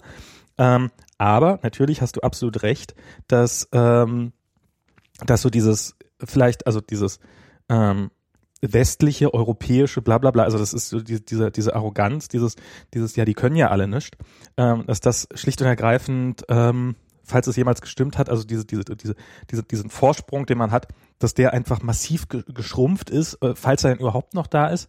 Und, ähm, und diese Länder natürlich auch bei ihrer Entwicklung durchaus einfach Schritte, die, die vielleicht hier im Westen gemacht worden sind. Also was du ja zum Beispiel sagst, es, es gibt sicherlich einige Länder, die direkt von gar kein Auto zu Elektroauto gehen werden, die diesen, diesen, diesen, diese Albernheit mit dem Verbrennungsmotor einfach komplett überspringen werden. Und die darum zu komplett anderen Lösungen für Probleme kommen werden, die sicherlich oft auch besser sind als, als die Lösungen, die äh, hier in der westlichen Welt existieren. Und ja, das passiert ja schon. Also eben die das Telefon übersprungen haben und direkt zum Smartphone gegangen sind oder direkt zum Mobiltelefon zumindest. Vor allem, sie haben den Computer übersprungen. Sie haben den Computer übersprungen, genau, diese genau. ganzen Sachen. Und wo dann plötzlich so, ähm, ich krieg's ja immer noch mit, wenn ich mit deutschen Behörden zu tun habe, immer so dieses, ja, das brauchen wir aber im Original. Kann ich nicht. Ja, genau, PDF das habe ich auch ständig. Das, ich, es gibt kein Original. Ich habe nur dieses Online-Ticket. oh Gott, oh Gott, sowas. Ja, musst du ausdrucken und hast ein Original. Ähm, genau, wieso? Und dann scannst du wieder ein und dann ist alles gut. Ich könnte das selber ausdrucken. Ja, ich brauche das Original. Ach, die Leute, ey. Das ist echt schlimm. Ja, und, und, ähm, und das ist, das ist echt eine spannende Frage. Ich habe da neulich ähm, Du hast wahrscheinlich auch dieses Video gesehen von diesem, ich weiß gar nicht woher ist, norwegischer, schwedischer, ich sag jetzt mal nordländischer ähm, Erzähler, der so erzählt, wo denn eigentlich die ganzen Flüchtlinge aus Syrien hingehen. Also von wegen so, die kommen ja alle zu uns äh, und eben, dass das mitnichten der Fall ist, sondern dass nur ein Bruchteil äh, der Leute hierher kommt. Der hat auch noch ein anderes Video, nämlich dieses, warum fliegen die nicht einfach mit dem Flugzeug hierher? Ähm, der, ja, ja, der, der Hans, Hans Rosen, Hans Rose, nicht Rosenthal, sondern Hans Rosig, ja. oder Rosing. Und Rosig, der, der ist relativ bekannt, der ist so ein Statistiker. Genau, und von dem habe ich irgendwie auf Skype äh, so eine so eine Sendung gesehen. Das war irgendwie so auf Englisch und ähm, irgendwie so ein bisschen mit äh, so vor Publikum, aber mit irgendwie trotzdem, ich weiß nicht, eingespielten Lachen oder so. Das war, das war so etwas merkwürdig. Ähm, also er hat das probiert, so ein bisschen lustig zu machen. Äh, es hat unterhaltsam funktioniert. Und da ging es halt sehr stark so, wie hat sich die Welt in den letzten Jahren verändert? Also auch durchaus zum Positiven. Also zum Beispiel dieses, diese Bevölkerungsexplosion, die wir, die wir erleben, dieses so, dass ja, die in den in Afrika und in Asien, die bekommen ja alle so furchtbar viele Kinder und sowas und gerade in Asien stimmt das schlicht und ergreifend nicht mehr. Die Länder da haben in den letzten Jahren und Jahrzehnten massive Anstrengungen unternommen, ähm, dass die Familien halt nicht mehr so explodieren und dass die Leute nicht mehr so wahnsinnig viele Kinder haben und das funktioniert. Also das ist äh, die, die, da, da, ist die ein bis zwei Kind, also eher zwei Kind noch, aber so dieses, ähm, dass dass dieses ähm, die, die wird da auch immer mehr zur Norm und wird auch immer, also ähm, der, der hat in diesem Vortrag, den, ähm, den er da gebracht hat, man denkt ja immer so, dass die, dass das weiterhin so exponentiell wächst, die Weltbevölkerung, aber er hat gesagt, nee, also Peak, Peak Baby oder Peak, Peak Kinder hatten wir irgendwann im Jahr 2002. Da hat man den größten Anteil an ähm, Kindern unter 15 Neun jungen Erwachsene. auf diesem okay. Planeten. Und wahrscheinlich werden es niemals mehr, also in absehbare Zeit mehr werden, weil halt die, die, die, diese Generation, die da halt groß geworden ist, wenn die selber Kinder kriegen, dann sagen die, äh, kriegen die halt keine sechs, sieben Kinder mehr oder wie viele auch immer, sondern kriegen die ein, zwei Kinder. Ähm, weil sie halt dazugelernt. Ja, also, also ich habe da auch eine Statistik, also wir sind auf jeden Fall schon, das Wachstum flacht ab, sage ich mal. Aber es wächst noch. Ne? Ja klar, das wird auch noch lange wachsen. Noch und wird auch noch, die wird auch noch länger wachsen und äh, ich glaube, ich glaube äh, insgesamt, ich glaube ähm, 10 Milliarden werden wir noch. Genau. Aber es wird jetzt äh, nur noch wachsen, also ganz kurz, falls ich dich unterbrochen, es wird nicht mehr wachsen, weil die Leute so viele Kinder kriegen, sondern ja. jetzt wächst es nur noch, weil die Leute immer älter werden. Und ja. ähm, und, und dadurch halt länger leben. Also die, die jetzt schon da sind, die werden halt sehr lange da bleiben. Und die nachfolgenden Generationen mhm. dann auch. Aber das ist jetzt nicht so, dass wir bis auf alle Ewigkeiten unfassbar viele Menschen ähm, zu füttern haben. Mhm, sondern es wird, ähm, ja, es werden halt vermutlich, ähm, werden es irgendwann nicht mehr so irre viel mehr werden. Also das heißt nicht, dass es keine Probleme gäbe, aber Klingt alles kurz machbar. zum Update. Äh, der Typ heißt Hans Rosling und der ist wirklich toll. Also er hat viel, viele Vorträge, mhm. die man sich anschauen kann, TED Talks und so weiter und so fort.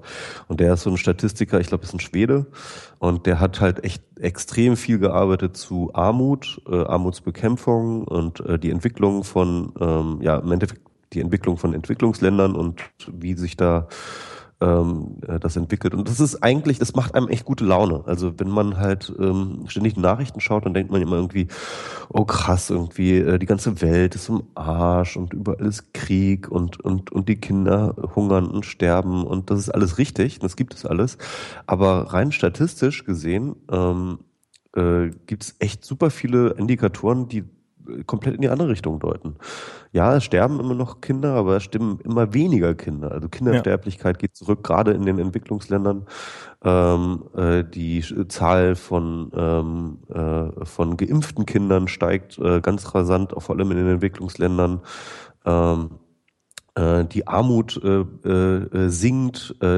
Und das, es ist absehbar, dass wir keine extreme Armut mehr haben werden in wenigen genau. Jahren. Das krasseste ist, das, das krasseste ist halt, ähm, äh, die Anzahl der Kriegstoten geht ständig zurück. Ne? Also obwohl man ständig das Gefühl hat, boah, überall Krieg, alle überall bringen sie sich um. Die Zahl der Kriegstoten war noch nie so niedrig wie jetzt. Und das, obwohl wir mehr Menschen haben als ewig, äh, äh, äh, als, als, als, äh, als je. Ne? Und, ähm, und das sind so Sachen, die äh, machen eigentlich mal ganz gut Mut, so wenn man genau. sich mal anschaut. Ja, das ist lustig. Also es ist über die Nachrichten finde ich, ja kann man immer zwei Dinge sagen. Zum einen, die Nachrichten berichten nicht, was passiert, sondern sie berichten eigentlich darüber, was nicht passiert. Ich kann das mal kurz erläutern. Ich habe irgendwann mal bei Spiegel Online, ich glaube, das habe ich auch schon mal erzählt, so einen Artikel gelesen, wo es darum ging, dass eine Katze in einem Transportcontainer eingesperrt war, versehentlich, und nach im Wesentlichen nach zwei Wochen noch gelebt hat in diesem Transportcontainer. Ähm, wenn man diesen Artikel liest, könnte man jetzt davon ausgehen, dass Katzen durchaus zwei Wochen überleben, wenn man sie in einen Transportcontainer äh, äh, steckt, ohne Nahrung und ohne äh, Trinken. Das wird mitnichten der Fall sein, sondern wahrscheinlich wird die Katze am Ende tot sein. Wenn sie nicht tot ist, dann steht es auf Spiegel Online. Dann ist es eine Nachricht. Nämlich, es ist nur, also es ist nicht das Gewöhnliche ist die Nachricht, sondern das Ungewöhnliche ist die Nachricht. Das heißt, wir werden. Moment mal, also ich denke die ganze Zeit an Schrödinger. ja, naja, der Container ist jetzt tot oder nicht? Genau. Was, was ich jetzt, was ich jetzt, was ich sagen will, ist, wenn man, wenn man aus dem Irak keine Nachrichten bekommt, dass da, dass da ständig Bomben explodieren und dass es ständig Selbstmordattentate gibt, dann heißt das entweder, dass es da keine Selbstmordattentate gibt, dann gibt es auch wirklich nichts zu berichten, oder das heißt, es gibt einfach so viele Selbstmordattentate, dass es schon Alltag ist und dass man darüber gar nicht mehr berichten muss. Mhm. Und es gibt nur so ein, so ein relativ kleinen Bereich dazwischen, in dem es die Nachrichten, es ist passiert und es ist, obwohl es passiert ist, ist es trotzdem noch berichtenswert. Und, ähm, und das ist sowas, was man, was, was total die Wahrnehmung der Welt verzerrt. Und gerade so langsame, granulare Änderungen ähm, sind unsere Nachrichten und unsere Medien total taub für. Also dieses, hey, wenn wir noch das und das, das also ich meine, die, sozusagen, wenn der letzte arme Mensch der, oder der letzte sehr arme Mensch auf diesem Welt, auf dieser Welt plötzlich nur noch arm ist, dann ist das, dann ist das kein großes Ereignis. Dann wird das einfach passieren und aber dann passiert da nichts Berichtenswertes, dann ist da nichts, wo du ja die Kamera drauf richten kannst oder sowas. Es, es, gibt ja verschiedene Armutsdefinitionen und ein und äh, ich glaube die populärste ist, glaube ich, immer noch, dass du das als Prozentsatz unterhalb des äh, Lohnniveaus von so und so irgendwie äh, siehst, ne? Also so ein prozentualer Wert ist, Na, dann, verglichen zu anderen, ne, dann ja. wirst du halt nie armutlos werden. Also aus dieser, äh, mit, mit, dieser Berechnungsgrundlage. Natürlich, aber das, also aber, in dem Fall ging es um ja. extreme Armut. Also es sind Leute, die, ähm, also es ist, Dass du man will auch nicht in Armut leben. Also es ist, aber ja. halt das ganz, ganz Schlimme ist weg. Also es geht darum, ähm, ich glaube in extremer Armut, also äh, Sie haben da als Beispiel ähm, sozusagen aus der extremen Armut in die Armut hat es jemand geschafft, wenn er sich ein Fahrrad gekauft hat. Also wenn du in der Lage bist, dir ein Fahrrad zu finanzieren, ähm, was dir wiederum ermöglicht, dann ähm, schneller irgendwo hinzukommen und dadurch produktiver zu sein und dadurch besser für deinen eigenen Lebensunterhalt zu sorgen. Also das, ich meine, so, ja. das ist quasi also, so aus der extremen Armut heraus. In, in unserer Jugend gab es ja halt diese, diese, diese richtig krassen Hungersnöte. Ne? Also ich weiß noch irgendwie so Somalia, wo dann halt diese hungernden Kindern, äh, wo du dir immer gesehen hast im Fernsehen. So. Also wirklich ähm, wo einfach wirklich keine Nahrung war, ja, und wo irgendwie durch ähm, Missernten oder vor allem natürlich auch politische Konflikte, die da waren, ähm, plötzlich halt kein Essen da war und wo halt wirklich ganze ganze Bevölkerung wirklich komplett hingerafft wurden durch Hunger, ja. Ähm, natürlich hast du noch Leute, die verhungern, aber du hast halt nicht, das, das, in dieser Dimension gibt es das nicht mehr, ja. Und äh, das ist schon krass. Also ähm, wenn man das bedenkt, äh, dann, ähm, dann, dann ist ja schon eine Menge auch Positives passiert. Ja. Auch wenn es nicht immer so scheint, es wird sehr, sehr, sehr, sehr, sehr, sehr langsam auch doch besser. Und ähm, jetzt habe ich hier gerade ein extremes äh, Krachen, Krachen drin in deinem. Oh nein. Ja, ich oh. hoffe, das ist nicht auf der Aufnahme. Das hoffe ich auch und ich hoffe, das ist nicht draußen im ähm, wollen wir vielleicht noch, willst du noch mal vielleicht noch mal kurz anrufen oder sowas? Ja. Ähm, dann dann leg, leg, leg doch noch mal kurz auf und, und warte mal ganz kurz. Okay. Ich mach mal hier. hier Frag mal im Stream. Hallo, sag mal per Twitter, ob ihr auch dieses Rauschen bei Max hört. Aber ich äh, lege es mal auf, ja? Ähm. So. So, mal gucken, ob das jetzt auf der Aufnahme drauf war, das Geräusch, wie man das gehört hat. So, jetzt rufe ich einfach Michi nochmal an hier. Ich weiß nicht, ob ihr das alles hört. Und da ist er wieder. Bist wieder da? Ah, sehr gut. Hoffentlich bleibt's dabei. Ähm ja, äh, ich hoffe mal, ich hoffe mal, dass das jetzt, äh, dass das nur, dass das nur die Internetverbindung ist, die schlecht geworden ist zu dir oder sowas. Oh, warte mal ganz kurz.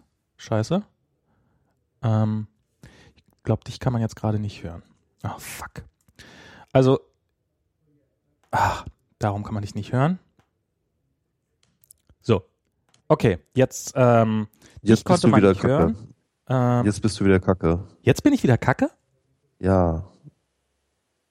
Jetzt ist wieder alles doof. Erstaunlich. Genau in dem Moment, in dem ich. Ah, oh, fuck. Ähm, ich hatte ja nämlich die, ähm, damit, damit man das Klingeln nicht auf der Leitung hört, damit man das nicht auf der Aufnahme hat, habe ich den Output gewechselt für dich, für das, für das äh, Skype-Klingeln und habe dabei aber den falschen Output gewechselt, nämlich habe den Output gewechselt, auf dem deine Stimme war, weswegen man jetzt kurz deine Stimme, also als wir wieder die Verbindung hatten, konnte ich dich zwar hören, aber oh, Mann, Mann, Mann. Ja, ja die äh, Störungen werden auch im Stream ah. wahrgenommen. Ach, scheiße.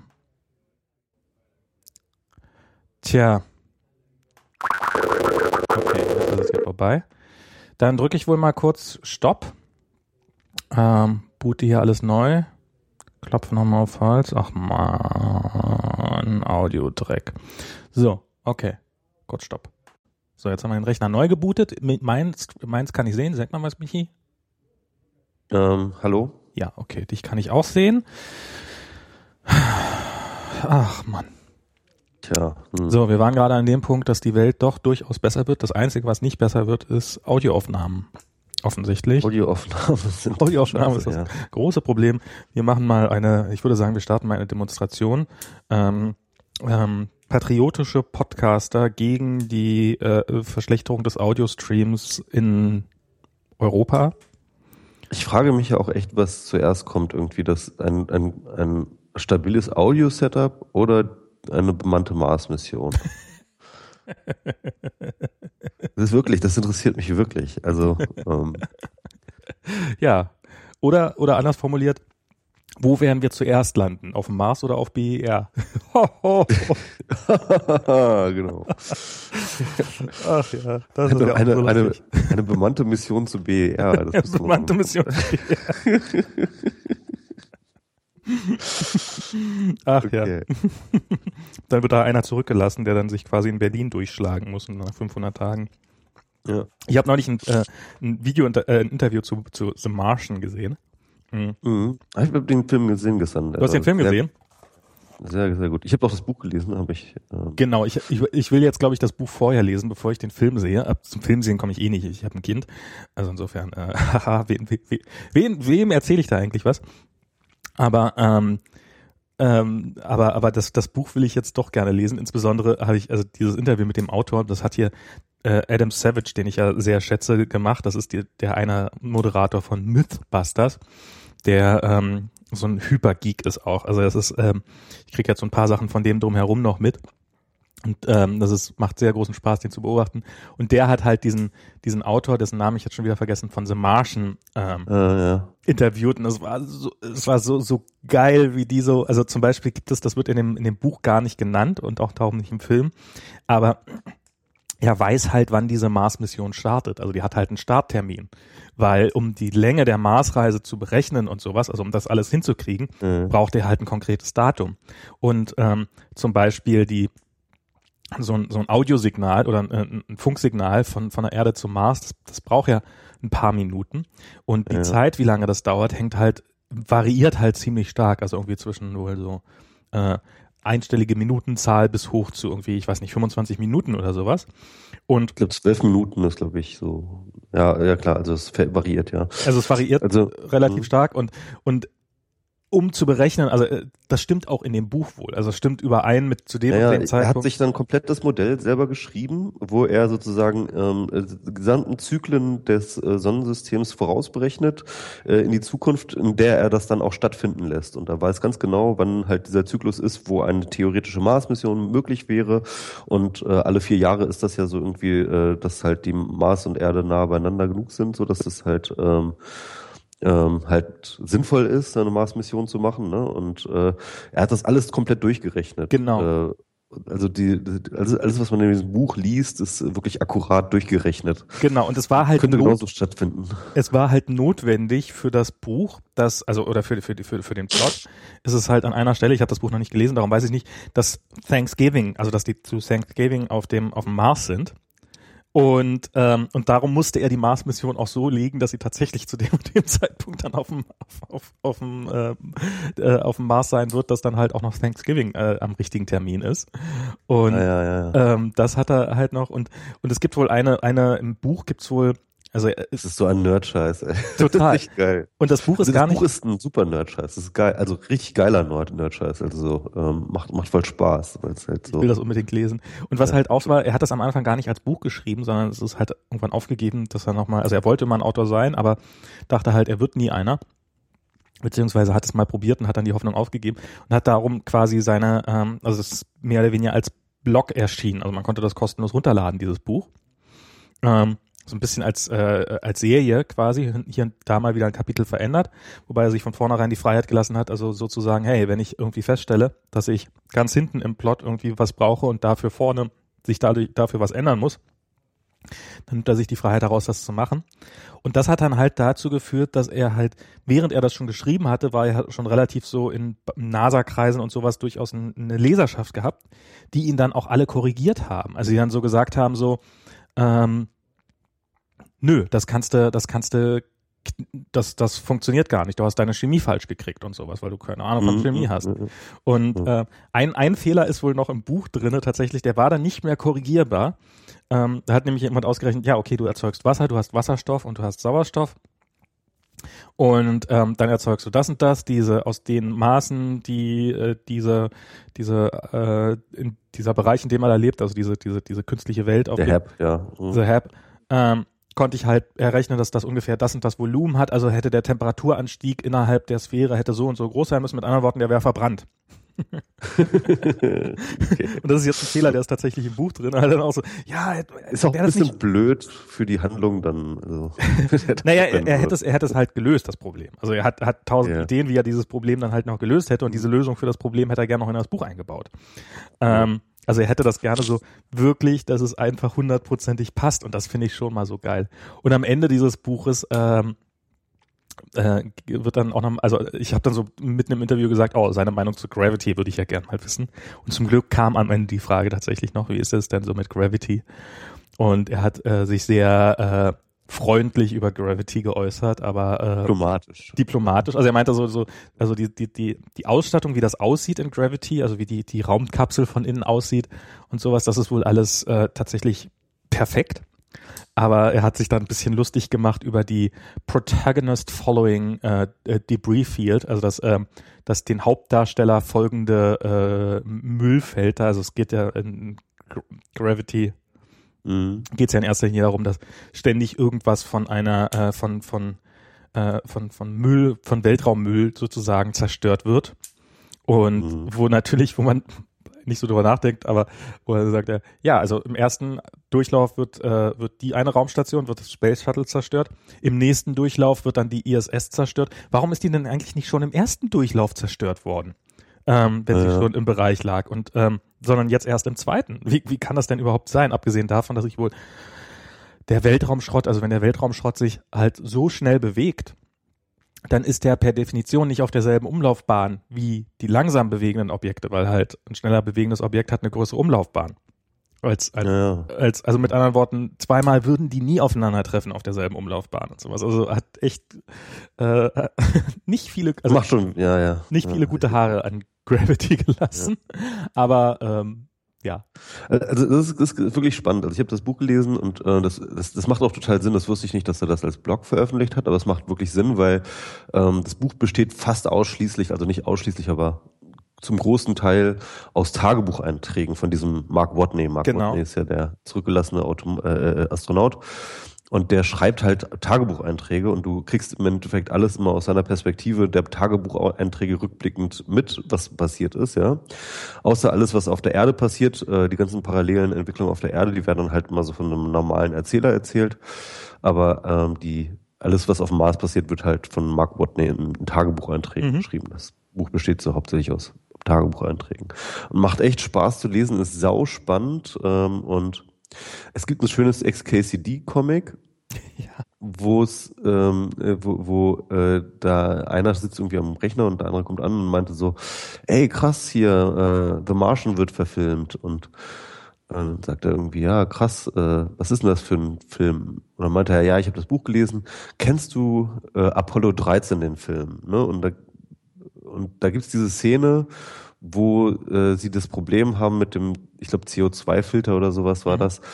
Und dann, äh, der ist ausgefallen und dann müssen sie irgendwie ähm, rausfinden, wie sie jetzt diesen CO2-Filter halt ähm, mit den begrenzten Mitteln, die sie an Bord haben, äh, auf der Rückseite des Mondes einfach austauschen gegen ein Provisorium. Wie sie einen neuen Filter dieses Genau, wie sie einen Fil neuen Filter bauen. Und dann gibt's diese, diese Szene, wo die Ingenieure in der NASA halt, ähm, halt ganz viel Kram auf so einen Tisch packen und sagen, so, das ist das, was die Leute in der Kapsel halt zur Verfügung haben an Materialien und wir müssen daraus jetzt einen CO2-Filter bauen. Ja, und dann und ähm, jedenfalls meint dann irgendwie äh, ein XKCD, der, der, also im Endeffekt ist das diese Szene aus äh, Apollo 13 als ganzer Film. genau. So hat übrigens der also Autor also auch selber beschrieben. Ja, ja, ja. Also er ist, äh, in dem Interview hat er es selber so beschrieben, hat es beschrieben, die Szene, diese Szene aus Apollo 13, nur das ganze Buch so. Und ich liebe diese Szene und äh, darum die ist, ist das ganze cool, ne? Ja, und. Äh, also hat, hat der Autor halt gesagt, ich, ich kann mich ehrlich gesagt gar nicht mehr so richtig an. Ich habe diesen Film vor sehr langer Zeit mal gesehen und seitdem nie wieder. Und ähm, ja, das ist echt, und das war auch wirklich, das war auch, das fing auch so an, dieses, also dieses Interview ist durchaus, also es hat seine Längen, aber es ist durchaus sehr sehenswert. Ähm, so, so wie er am Anfang so beschreibt, so ja, und, und ähm, dann, wenn, wenn er irgendwelche Science-Fiction-Bücher liest, wie es dann immer für irgendwelchen kom persönlichen Konflikten kommt, weil irgendjemand halt eine un unverarbeitete Geschichte mit sich rumschleift und die dann doch irgendwie alle nicht teamfähig sind. Und dann so, nein, das sind Astronauten, die werden ähm, die werden jahrzehntelang auf äh, daraus rausgecastet für diese Mission und wenn da jemand auf eine Mars-Mission geht, dann, dann, dann arbeiten die perfekt als Team zusammen, weil die nämlich diese Situation jahrelang trainiert haben und weil, das, weil, weil, die Nase da nicht irgendwelche Leute hochschickt, die noch irgendwelche unverarbeiteten Probleme haben und so und was total Sinn macht. Also er hat dann so auch so beschrieben, wie er dann so, dass es für ihn total klar ist, dass dieses Team rundum perfekt funktioniert und dass die ihr Raumschiff durch und durch kennen, weil die es halt jahrelang auf diesem Raumschiff trainiert haben und dafür äh, darauf eingerichtet sind, jede Situation perfekt zu kennen und sowas. Also das, das äh, ist ja schönes Interview, kann man sich auf jeden Fall geben. Okay, ja, hm, das müsste ich mir auch mal angucken. Also wie gesagt, also den äh, Film kann ich auch äh, empfehlen. Sie haben relativ wenig weggelassen aus der Handlung vom Buch und was sie weggelassen haben, war auch nicht handlungstragend. Also gibt es ein paar Sachen, die dann also es stört nicht, ne? Und äh, und das ist echt extrem nah am Buch dran und äh, halt natürlich nimmt sich der Film so ein bisschen Freiheiten raus, ein paar Sachen zu verändern. Hallo? Ja, das Bildmedium, das Bildmedium besser. Bin ich noch da? Ja, du bist noch da, ja, aber zwischendurch war es ein bisschen schlechter. Okay. Um, da, um das Bildmedium halt so ein bisschen zum Einplatz zu bringen, ne? das ist halt ja. äh, einfach auch, ne, das ist halt, macht natürlich Sinn, manchmal so ein paar Sachen abzuändern, damit das irgendwie besser hinhaut. Ich finde es ja fast ein bisschen schade, dass das, ähm, dass das jetzt schon verfilmt worden ist, weil irgendwie so diese Idee, dass da halt ein Typ, der wirklich, der wirklich ähm, ähm, sich total auf die, ähm, also der, der sich so reingenördet hat, ähm, dieses, dieses komplette Buch so gemacht hat, Fände ich ja eigentlich schön, wenn sich da noch so ein ganzes Universum drum entwickelt hätte. Also wenn, wir haben zum Beispiel in dem, in, in dem Interview auch über so Badges gesprochen, also dass natürlich so ein Missionsbadge irgendwie existieren muss. Und das werden die jetzt für den Film gemacht haben und das werden die sicherlich auch ganz gut gemacht haben für den Film. Aber ich finde es halt schade, dass, dass das nicht noch so ein bisschen auf dieser Underground-Ebene passiert ist, sondern dass es jetzt sozusagen durch den Film ist jetzt, wie sieht dieser, wie heißt der Mark Watts? Mark Watney? Mark Watney. Watney. Mark wie Watney. sieht der aus, ist jetzt für alle Zeiten festbestimmt und wie sieht das Raumschiff aus, ist jetzt festbestimmt und, und so, so das ist jetzt alles nicht mehr, nicht mehr ähm, so richtig flexibel, sondern ähm, ähm, ist, ähm, ist doch alles ein bisschen, ähm, bisschen festgefahren, leider. Und ähm, aber ich, ich, ich hoffe, ich schaffe es, dieses Buch zu lesen und eines fernen Tages, wenn mein Kind äh, aus dem Haus ist, dann werde ich auch es vielleicht mal schaffen, diesen Film zu sehen. Ja. Bei der Gelegenheit vielleicht noch, ähm, ich habe äh, noch einen schönen Longread gelesen. Es gibt ja dieses Blog, äh, kennst du vielleicht, Wait But Why. Die haben immer, ähm, es ist so ein Typ, der, der, der nerdet sich halt auch mal irgendwelche Themen rein.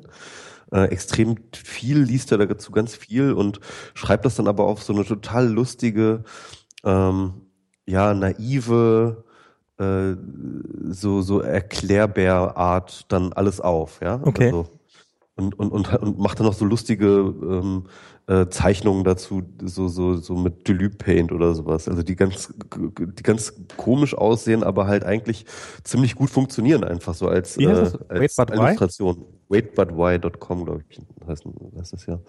Und ähm, da habe ich jetzt äh, schon einige Sachen.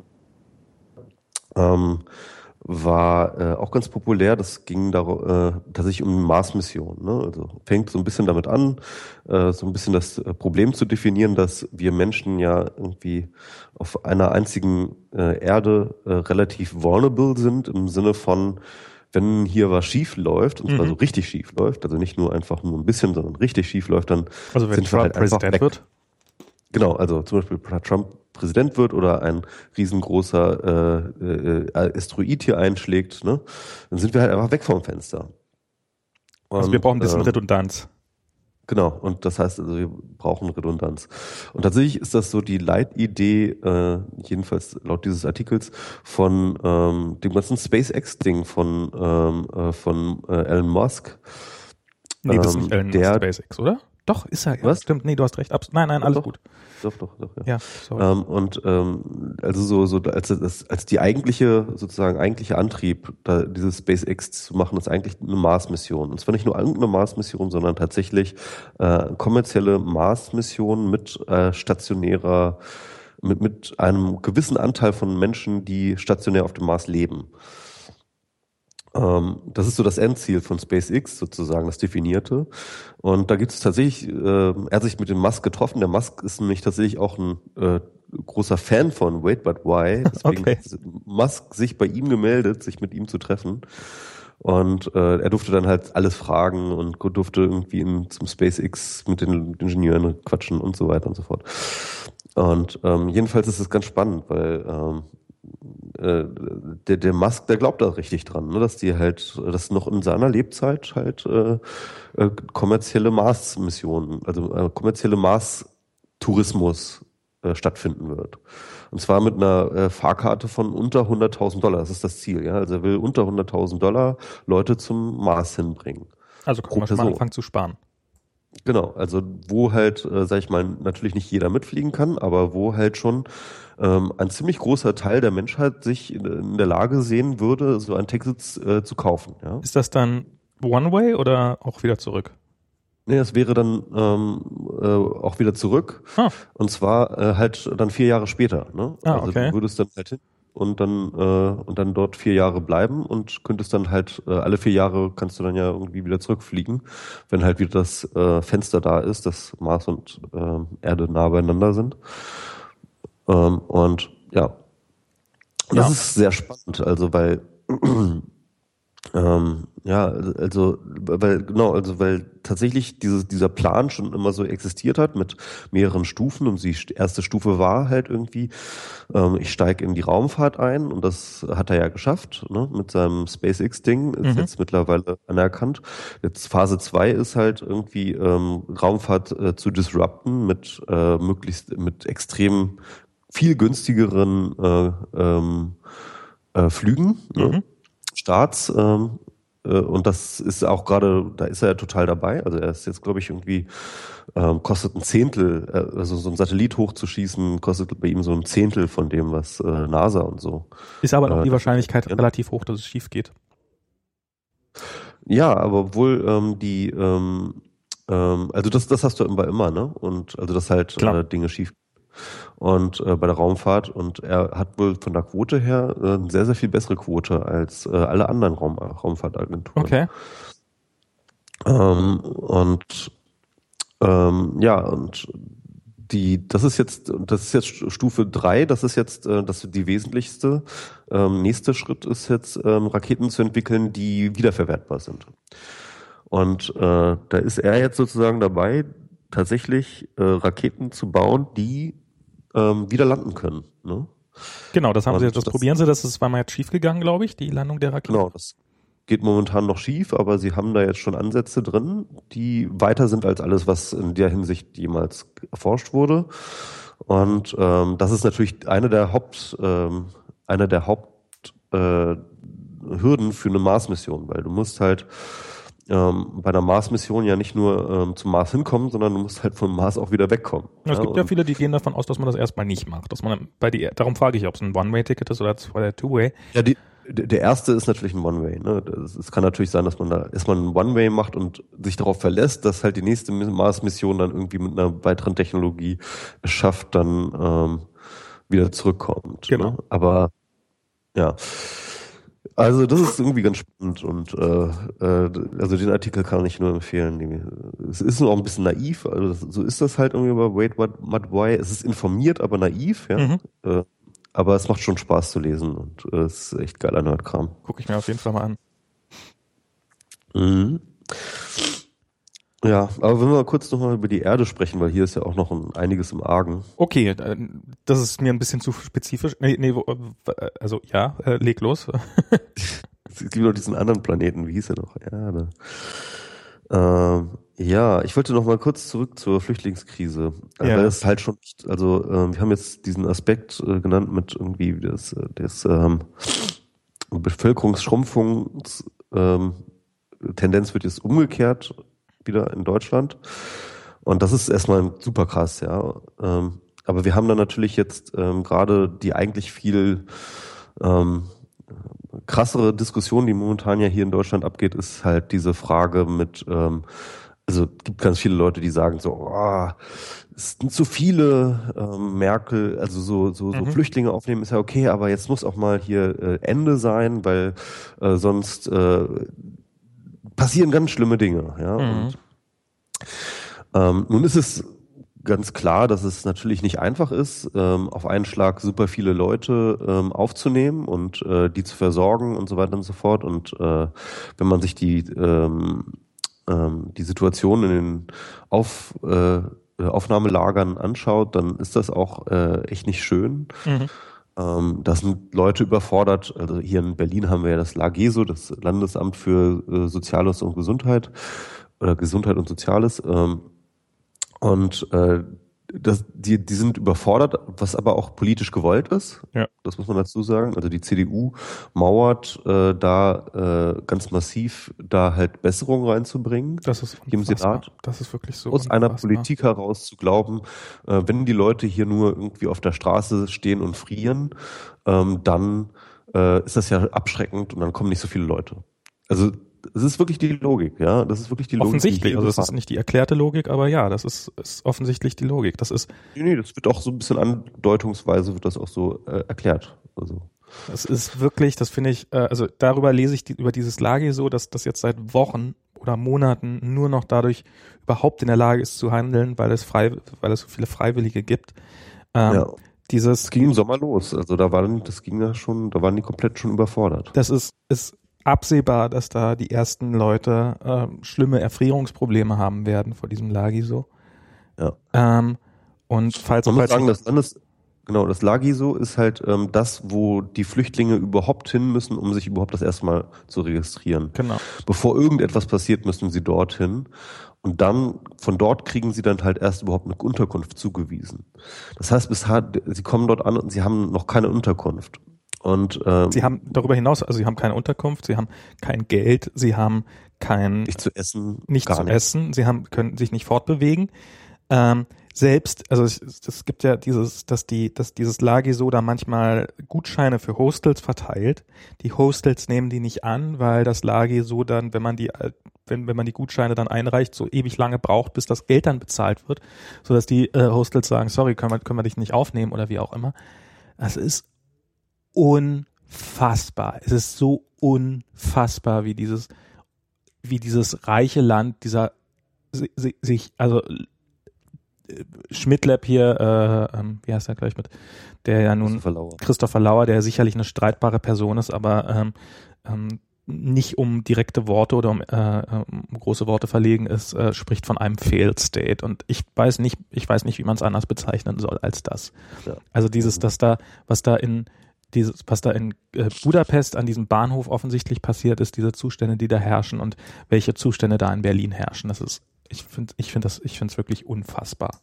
Also ähm, das, das ist immer wieder, wie, wie die Menschen, also man, man erkennt den Wert einer Gesellschaft daran, wie sie mit ihren Erbsmitgliedern umgeht.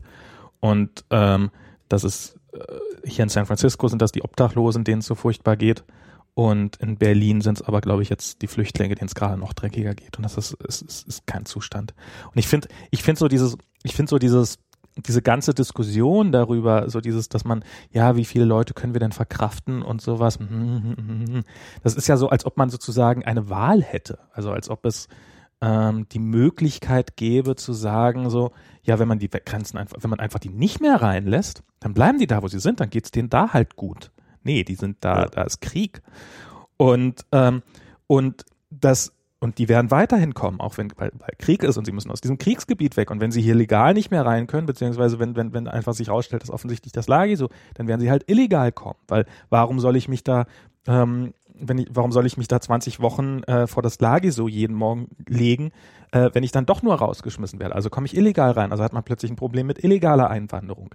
Dadurch hat man plötzlich, äh, die, die Leute müssen irgendwas machen, die müssen halt irgendwo von leben. Das heißt, sie werden zwangsläufig in die Kriminalität abgedrückt. Ähm, und, und, und das ist, es, also so dieses so tun, als wenn man das dieses Problem nur lang genug rauszögert, dass das dann quasi von alleine weggeht und dass man damit keine humanitäre Katastrophe anrichten würde. Das, das, das finde ich so ein Ausmaß an Naivität. Also so, auch wenn ich irgendwie in der FAZ lese, ja, wie viel können wir uns denn erlauben als Gesellschaft oder sowas, so diese ganzen Diskussionen. Genau. Das sind da Menschen, die sterben, wenn wir das, wenn, wenn wir das nicht machen, was wir gerade. Da gab es auch einen Text von Thomas Fischer, irgendwie ähm, diesen ähm, Bundesrichter, der immer in der in der, in, in der Zeit äh, in der Zeit schreibt. Ja. Ne? Und der hatte einen ziemlich ziemlich geilen langen Text äh, über die Flüchtlingskrise ähm, wo er äh, sich so ein bisschen auch über die ganzen Leute da lustig gemacht hat. Also unter anderem gab es so eine Talkshow, auf die er sich da bezieht, die habe ich nicht gesehen, egal. Auf jeden Fall, da gab es halt auch mal diese Argumente mit irgendwie, ja, und wir müssen ja irgendwie, wie viel können wir denn noch überhaupt aufnehmen? Und dann rechnet er es halt einfach mal alles ganz cool durch und sagt so, ja, wie viele Flüchtlinge gibt es auf der Welt, wenn wir die jetzt alle nach Deutschland holen würden, ja? Äh, rechnet er dann aus, hätten wir immer noch nicht die, ähm, äh, die Bevölkerungsdichte von Japan, so, ja? Wieso, wenn wir alle Flüchtlinge, die es momentan auf der Welt gibt, aufnehmen würden. Hätten wir noch nicht äh, die äh, äh, Bevölkerungsdichte von, sag ich mal, sehr eng besiedelten Gebieten, die es jetzt schon gibt. Ja?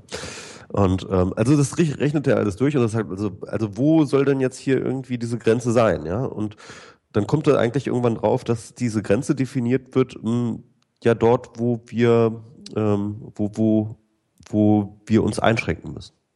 Also wo wir Deutschen oder die wir hier schon leben, irgendwelche, auch wenn es nur kleinere Unannehmlichkeiten dafür in Kauf nehmen müssten. Ja, dann, das ist das, was sie eigentlich meinen. Mhm. Ja.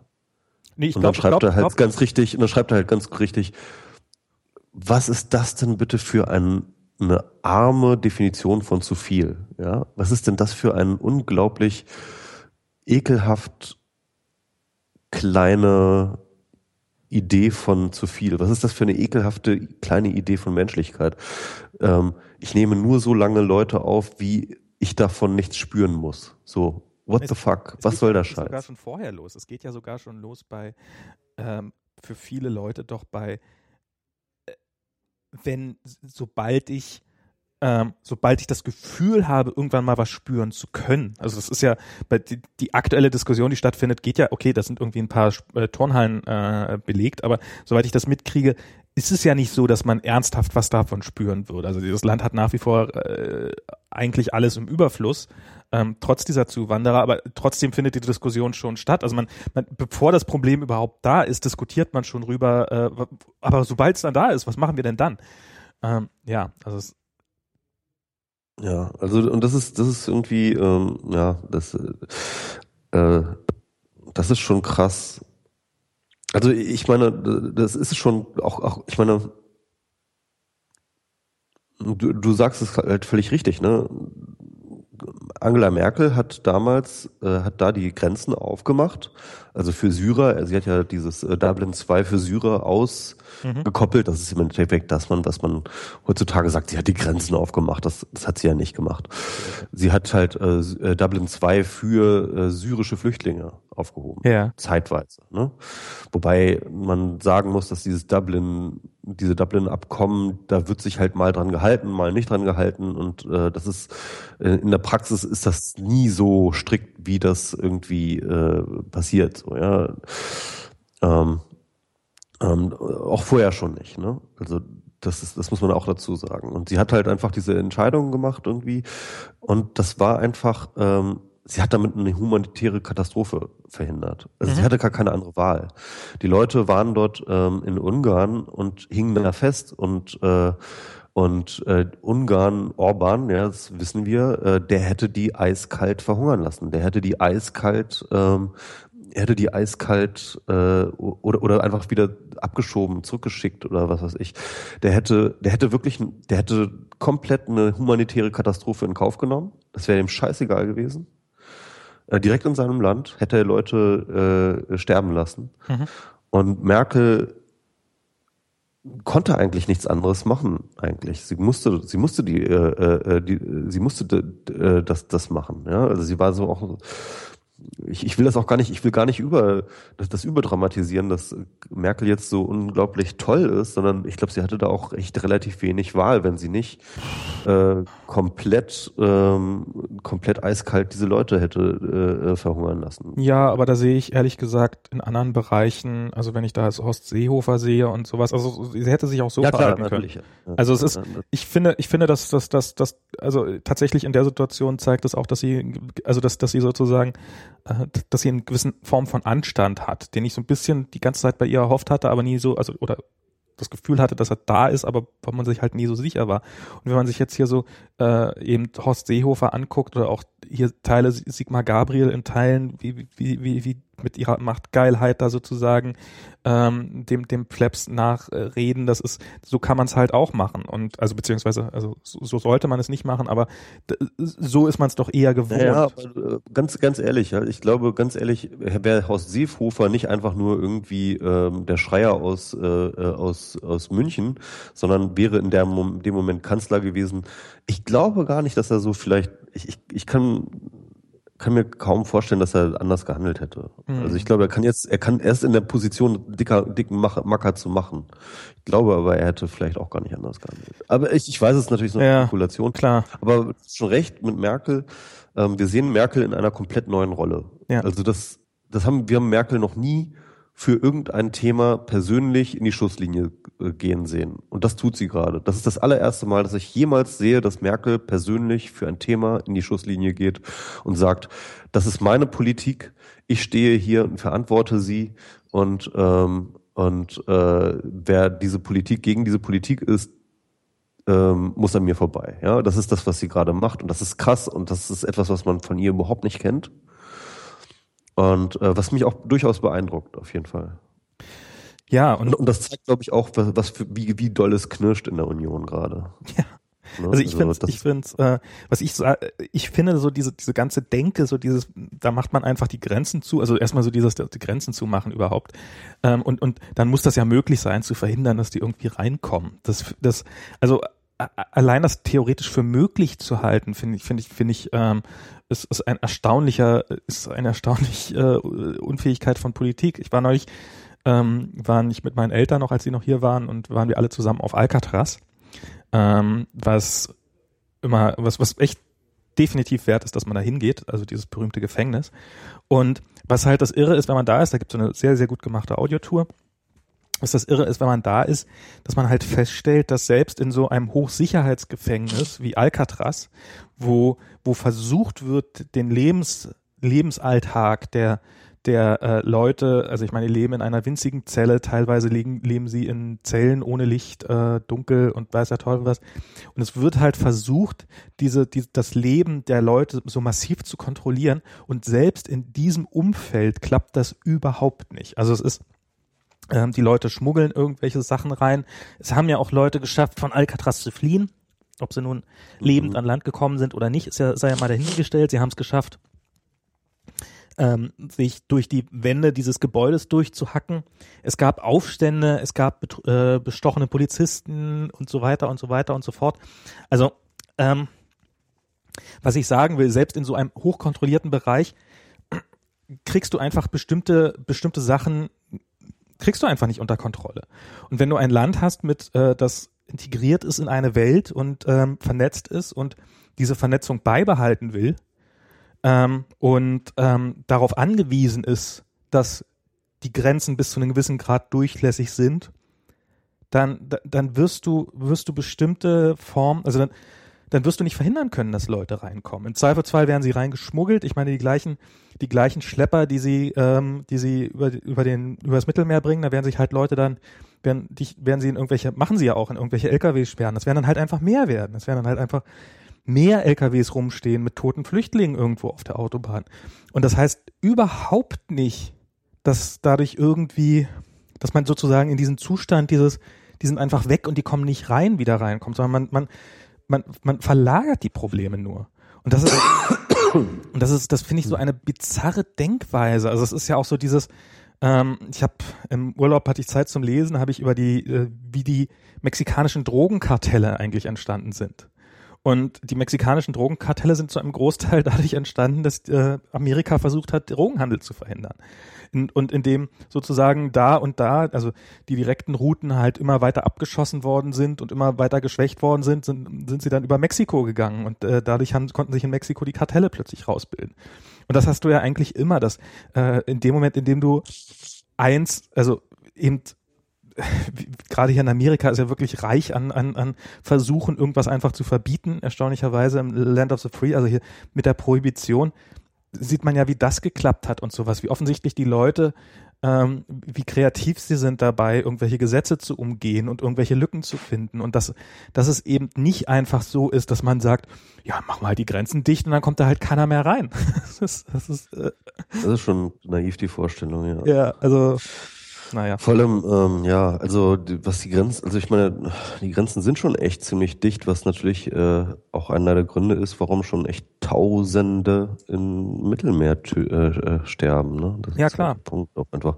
Also das heißt also mit jeder, ähm, je, mit jeder ähm, Iteration des Festschraubens dieser Schraube und der Kontrolle, ja, ähm, es kostet Menschenleben. Es kostet, jede Iteration kostet mehr Menschenleben. Und das ist echt, äh, das ähm, und das ist echt krass. Also ich, das, das war ja schon vorher Thema, also vor der, der, äh, der großen Flüchtlingswelle aus Syrien.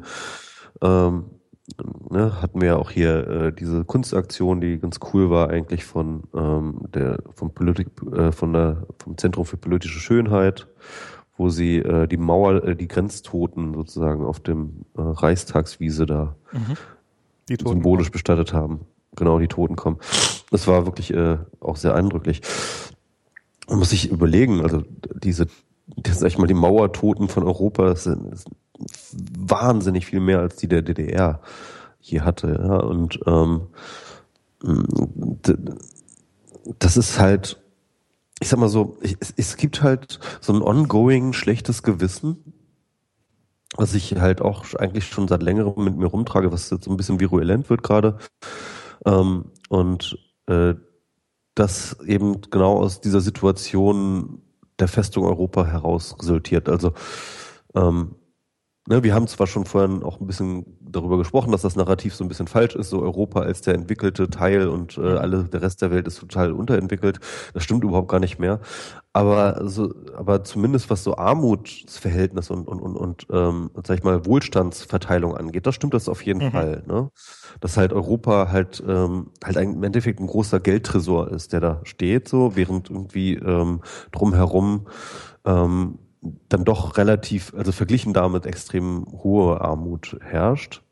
Und ähm, Na, und dieser Tresor ist halt auch äh, zu einem nicht unerheblichen Teil gefüllt mit den Reichtümern, die ursprünglich mal in diesen anderen Ländern waren, die drumherum waren. Genau, genau. Und, und, und, und, und, unser Reichtum basiert zum großen Teil darauf, dass äh, Europa sich gegenüber den Märkten äh, von anderen Ländern abschirmt und gleichzeitig aber davon profitiert. Ja? Also die anderen Länder dazu zwingt, ähm, äh, ihre Waren anzunehmen und ihre Waren äh, äh, zu verkaufen und, und, und, so weiter und so fort. Ne? Freihandelsabkommen und gleichzeitig aber selber dicht macht gegenüber diesen Ländern. Mhm. Ne? Also äh, wir äh, schippen da halt äh, unsere Technologie hin, unsere Autos und ganzen Kram, Maschinen, ähm, aber äh, wir machen die Grenzen dicht, wenn es um die äh, Landwirtschaftsprodukte von denen geht. Ja? ja beziehungsweise ähm, gerade Landwirtschaft Wirtschaftsprodukte ähm, exportieren wir ja auch gerne unsere hoch, hoch subventionierten genau, Produkte und ja, machen genau. damit da die Märkte platt. Das ist ja genau sogar sogar noch mal so rum. Ja. Und das ist halt ähm,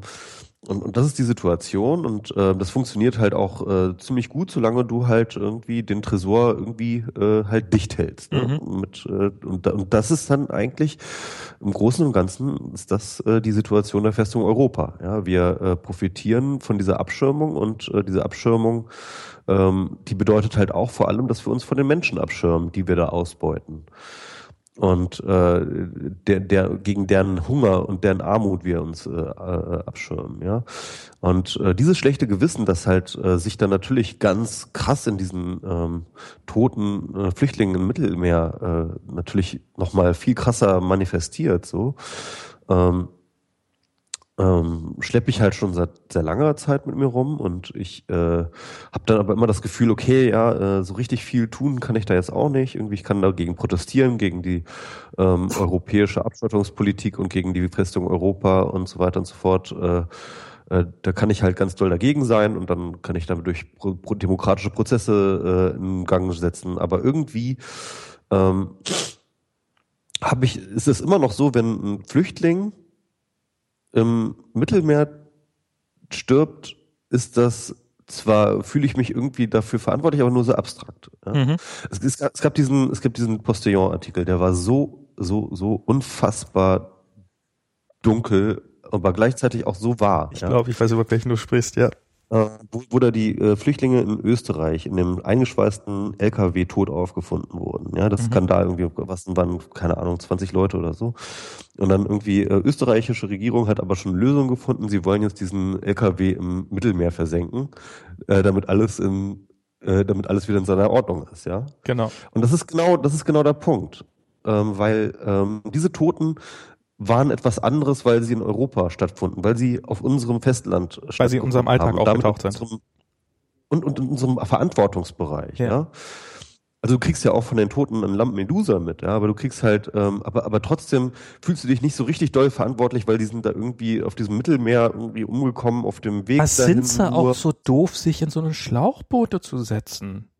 Ja, genau. Ich meine, so, wenn ich mit einem halt Schlauchboot übers Mittelmeer fahre, ist es doch normal, dass man ersäuft. Ist doch deren Schuld. Also es aber es, ist, es, ist, es gibt diese, diese Diskrepanz, ja, diese Diskrepanz, obwohl es eigentlich dasselbe ist. Ist eigentlich, eigentlich ist es egal, ob die im Mittelmeer ertrinken oder später äh, oder in, in, oder in einem oder in, in Österreich in einem, in einem, in einem LKW ist. Beides ist schlimm und beides sollte absolut verhindert werden. Und das Gleiche gilt aber halt jetzt auch dadurch, dass halt jetzt dadurch, dass die Flüchtlinge jetzt nicht einfach nur rein wollen, sondern schon drin sind, verändert sich jetzt auch mein Verantwortungsgefühl gegen da gegenüber. Ja? Mhm. Also es ist jetzt so irgendwie, als ob ähm, und, und, und irgendwie erlöst es mich auch so ein bisschen. Also nicht völlig, ne, natürlich, klar, es ist auch, es, es sind alles irrationale Prozesse, von denen wir jetzt übrigens gerade mhm. reden. Ne? Ich rede jetzt nicht von irgendwelchen tatsächlicher Schuld oder nicht Schuld, die ich habe oder nicht habe oder wie auch immer. Das ist rein, was ich fühle, ja. Es ist einfach so, dass ich mich fast ein bisschen erlöst fühle, dadurch, dass zumindest ein, ein Teil von äh, den Leuten es hierher geschafft hat, ja, und uns jetzt berechtigterweise ein Stück von unserem Reichtum einfordern, ja? Im Augenblick fordern sie ja nur das Recht ein, hier überhaupt zu bleiben oder die, die Möglichkeit. Genau. Aber das wird Geld kosten. Da machen wir uns Klar. einfach mal kein. Also es, es wird auf Dauer, wie gesagt, auf Dauer wird das Geld bringen. Auf, auf, Dauer, auf Dauer kann man das äh, äh, auch äh, gut verargumentieren. Da gibt es gute Beispiele dafür, dass es halt zumindest neutral ist äh, und dass, äh, dass es wahrscheinlich sogar eher auf lange Frist Geld bringt. Gerade in Bezug auf die demografische Situation wird es äh, auch vieles zum Positiven verändern. Langfristig, aber jetzt wird es erstmal die nächsten Jahre Natürlich. wird es erstmal Geld kosten. Und ähm, und äh, und im Endeffekt ist es halt aber etwas, ich, ich habe so ein bisschen das Gefühl, als ob die sich jetzt auch mh, hm, zumindest das, als ob die sich auch nehmen, was ihnen zusteht, so, ja. Als ob ähm, sie haben keine also, Wahl. Ja, natürlich haben sie keine Wahl, aber, aber, aber, diese, aber diese Situation bringt uns sozusagen dafür, zumindest sie zwingt Deutschland dazu, mehr Verantwortung auf sich zu nehmen für das, was in der Welt geschieht, als es bisher der Fall war. Und was ich auch, was ich auch noch sagen muss, man ist plötzlich auch in der Situation, was, was zu tun. Also ich meine, ich unsere ehemaligen Nachbarn äh, in der Chodowiecki-Straße, die haben ähm, zum Beispiel nicht so lange, aber sieben syrische Flüchtlinge aufgenommen in ihrer Privatwohnung, weil die da halt vom Lagi so äh, ja, rumlagen. Ähm, hier, ähm, den hatte ich auch, Tim Florian Horn, den hatte ich auch mal bei Nerds FM beim Podcast. Ähm, und, und wo ich wirklich, wo ich mich zutiefst vor verbeuge und äh, hier nochmal äh, Dank, also alle, man kriegt das ja, man kriegt das ja auch mit gerade über den Sommer, wie so auf Twitter und auf Facebook Hilfe organisiert worden ist, wo Leute einfach offensichtlich ganz selbstverständlich dastanden und damit geholfen haben. Weil, weil, weil du plötzlich auch in die Situation versetzt bist, überhaupt helfen zu können. Wenn man, wie, wie hoch ist, wann, wann, wann warst du denn das letzte Mal im Mittelmeer und konntest da irgendwie Menschen retten? Also da finde ich ja, spende ich mal Sea-Watch hier irgendwie 50 Euro oder sowas oder 50 Dollar das ist äh, irre viel mehr kann man da ja jetzt ohne sein Leben komplett umzu, umzukrempeln, äh, nicht, nicht helfen. Aber eben sowas wie, ähm, dass man, dass man äh, da alte äh, Klamotten, die man eh nicht mehr braucht, vorbeibringt, damit die Leute wenigstens irgendwas haben und sowas. Also das, da, da kann man ja wenigstens helfen. Das ist ja, bringt einem ja auch so ein bisschen aus dieser Starr, aus dieser Starre raus, was du gerade gesagt hast. Na, man kann ja auch nicht so viel ändern. Und hier, wenn sie da sind, kann man halt wenigstens ein bisschen helfen und ist plötzlich in die ja, Situation ja. versetzt. Das, ist, das fühlt sich auch für uns oder für mich jetzt ja, und für Diana auch ganz merkwürdig an, dass wir jetzt hier sind, mitkriegen, was da abläuft und halt überhaupt nichts machen können, außer eben ein bisschen Geld durch die Gegend schmeißen. Mhm. Ja. Ja, also das ist ähm, ja spannende Sache, spannende Sache. Ich finde allerdings auch, muss man sagen, so diese ganze diese ganze Diskussion, die da äh, geführt wird, so dieses dieses Bild, wie man jetzt sozusagen mit den mit diesen Pediger-Leuten äh, und so umgeht. Ähm, also es, es finde ich auch immer ein bisschen, also ich finde, die Bereitschaft zur Vorverurteilung ist in Deutschland gerade auf allen Seiten erschreckend groß. Und ähm, dieses, das. Was ist damit? Naja, ich finde, also so dieses, wie geht man mit diesen Leuten um, die da jetzt gerade wahrscheinlich wieder ihr zum, zum, zur einjährigen Pediger-Demo unterwegs sind oder auf no, dieser Demo das unterwegs ist ja gerade Während wir hier sprechen, feiert Pegida einjähriges. Genau. Und ähm, wie geht man mit diesen Menschen um? Was macht man mit denen? Und es gibt, äh, bisher habe ich da auch keine vernünftige Lösung für gehört, muss ich sagen. Also ich höre öfters mal, also ich, ich, ich höre sowas wie, wie, ja, die, die, die, die Sorgen der Bürger muss man ernst nehmen. Das, ist, das, das sind dann irgendwie äh, quasi ja, äh, also grenzendicht, mit anderen Worten. Da haben sich ja, da haben sich ja mittlerweile sogar die CDU-Politiker ähm, davon jetzt distanziert. Das hat ja noch der, der, ähm, der Innenminister hat das ja noch gesagt. Demisier? Vor einem Jahr, oder Demisier okay. hat das ja noch am Anfang gesagt. Und jetzt hat er jetzt gerade ein Interview gegeben, wo er gesagt hat, nein, das sind gefährlich Rechtsextremisten und wir müssen wirklich äh, die mit allen Mitteln bekämpfen. Ich habe jetzt irgendwann mal gehört, dass Sigmar, also das muss auch Anfang des Jahres, habe ich überhaupt komplett verpasst, dass Sigmar Gabriel sich privat mit denen getroffen hat. Ja, hat er, hat er, ja.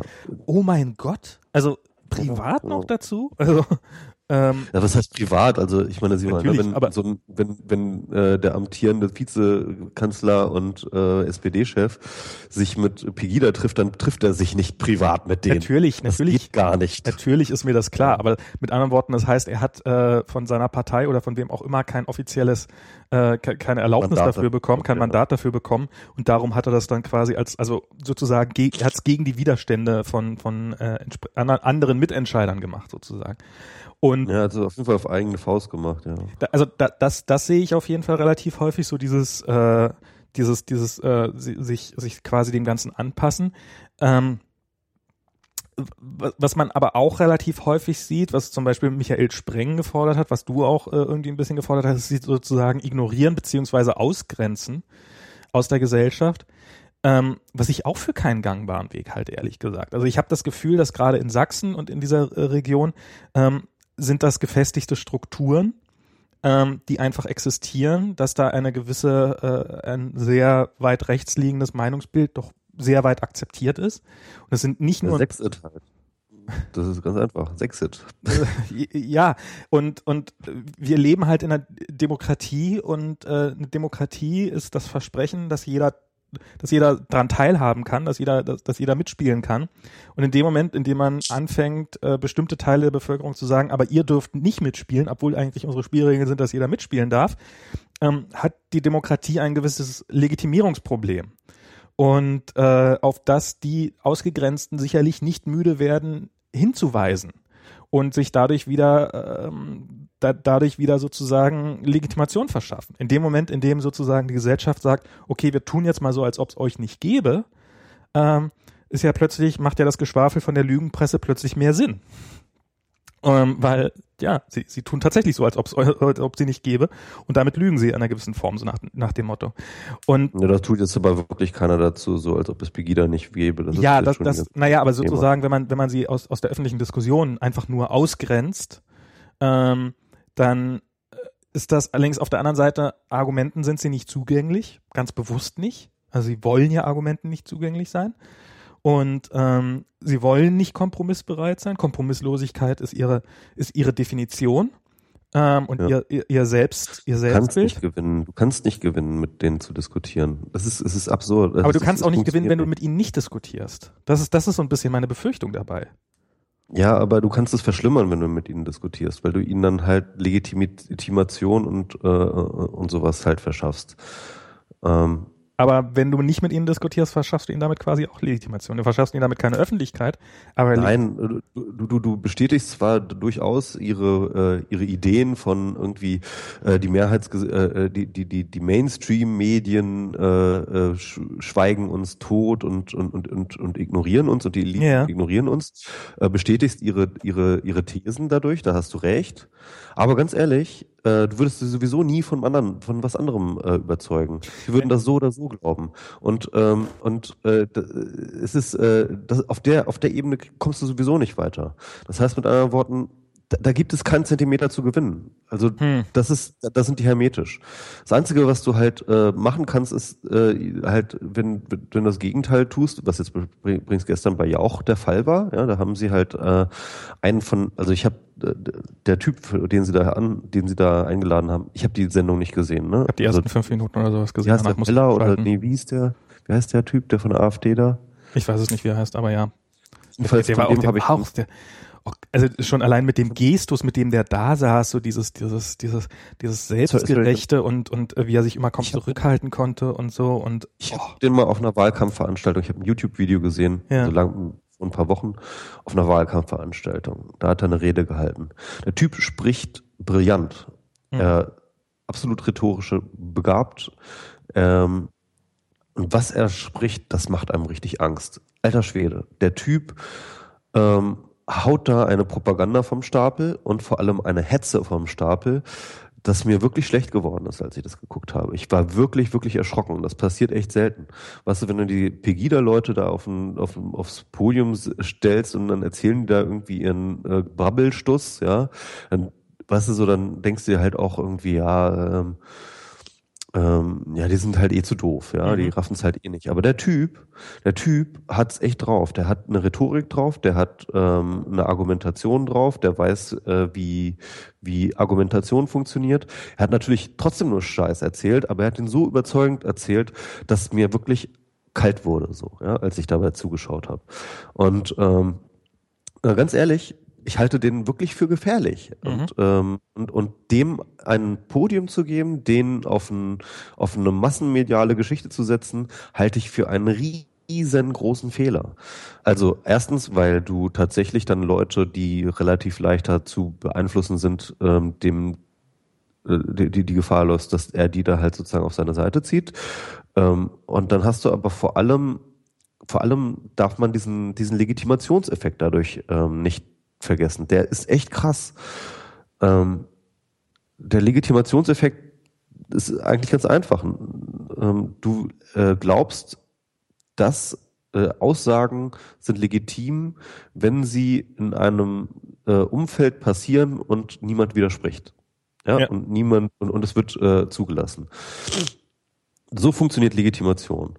Und, ähm, und äh, du, du läufst ganz krass Gefahr damit, wenn du solche Leute äh, reden lässt, dass, dass du diesen Legitimationseffekt an vielen, vielen Ecken und für viele, viele äh, Aussagen triggerst und dann ähm, und so weiter und so fort. Du hast recht, ne? Das ist das bei Sachsen schon fast irgendwie vor, zu spät. Ja, da ist eine große Legitimationsstruktur, die über über weite Teile der Bevölkerung ähm, äh, reicht.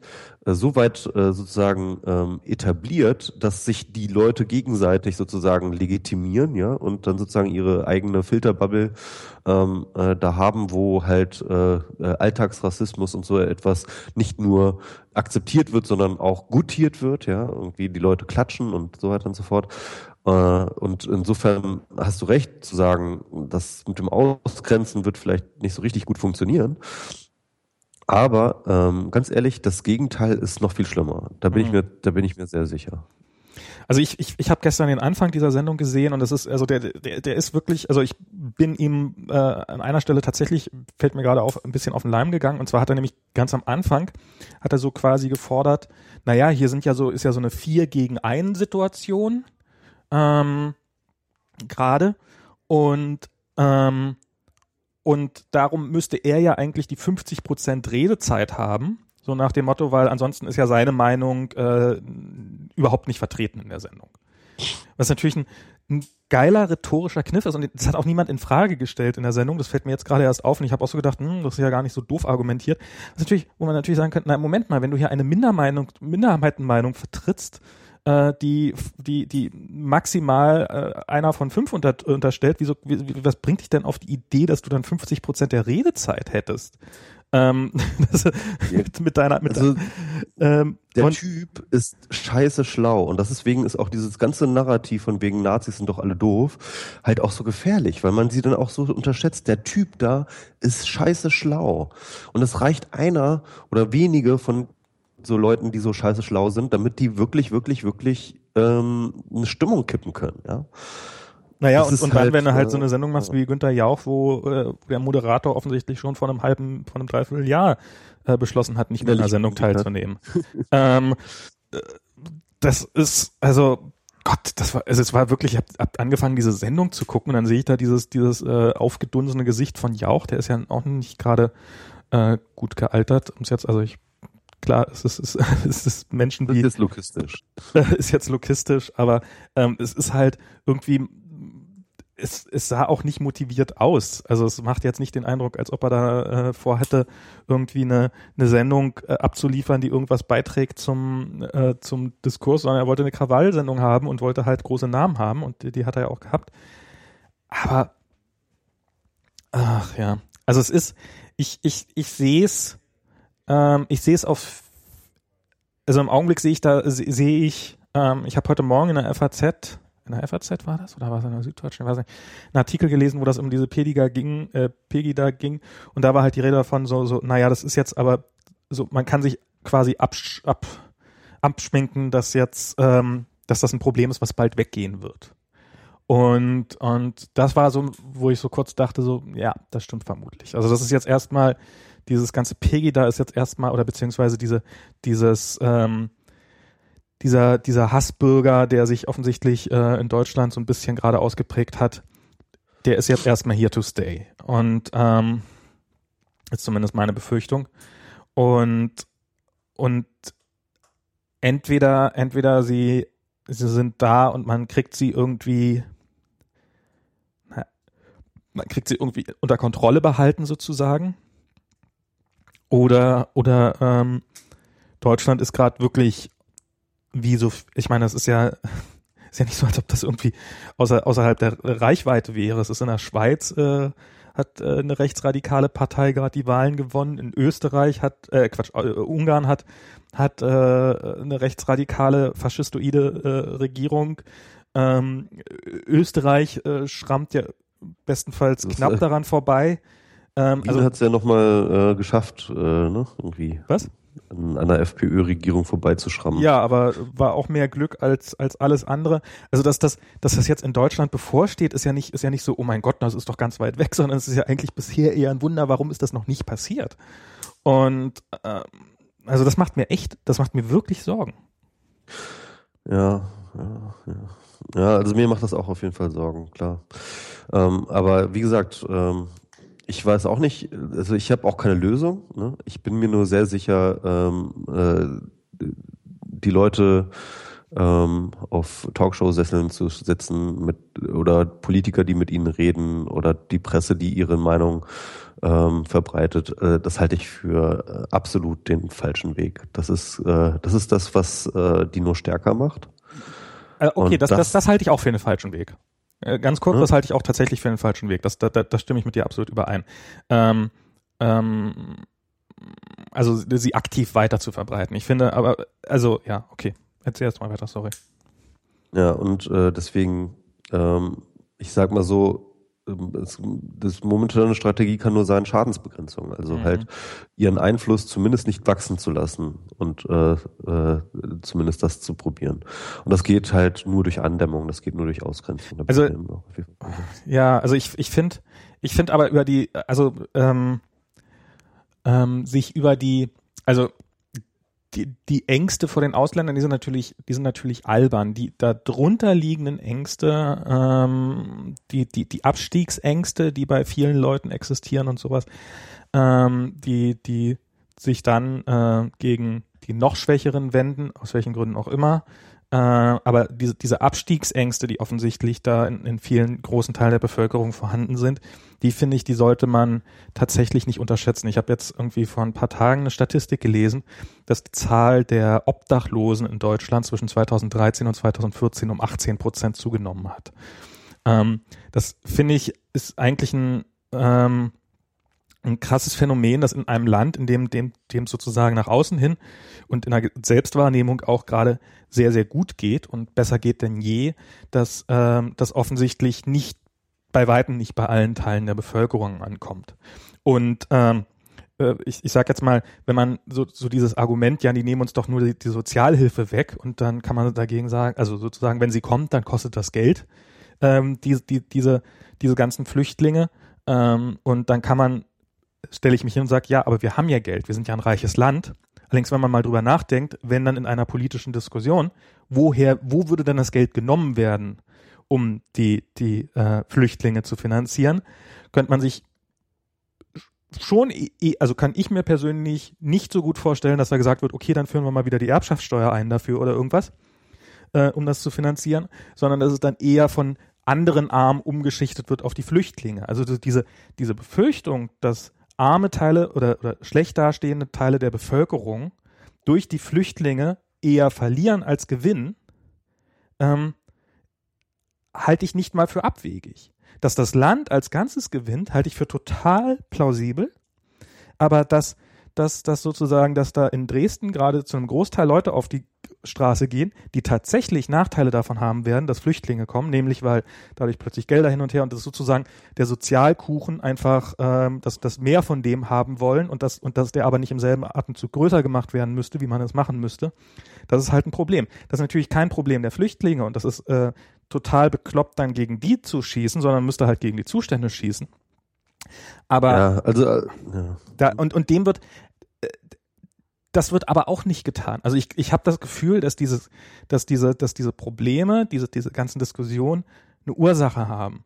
Und ähm, dass diese Ursache nicht einfach ist, dass das einfach alles Idioten sind, sondern ich glaube, das sind äh, Menschen, also oder beziehungsweise sagen wir meinetwegen, es sind alles Idioten, aber auch Idioten muss man erstmal. Max, Max, Max, dann, dann, dann, dann, dann Audio kackt schon wieder ab. Ah, scheiße.